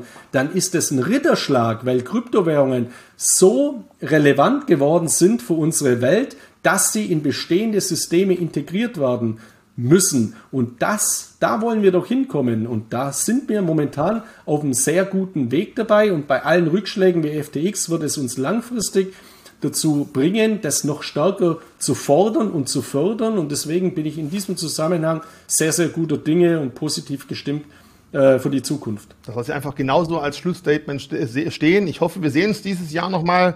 Die Zuschauer würden sich ja auch freuen. Von daher von meiner Seite erstmal bis zum nächsten Mal. Vielen Dank für deine Zeit. Bleibt gesund und tschüss. Von meiner Seite auch viele Grüße aus Mallorca. Euch alles Gute und bis bald.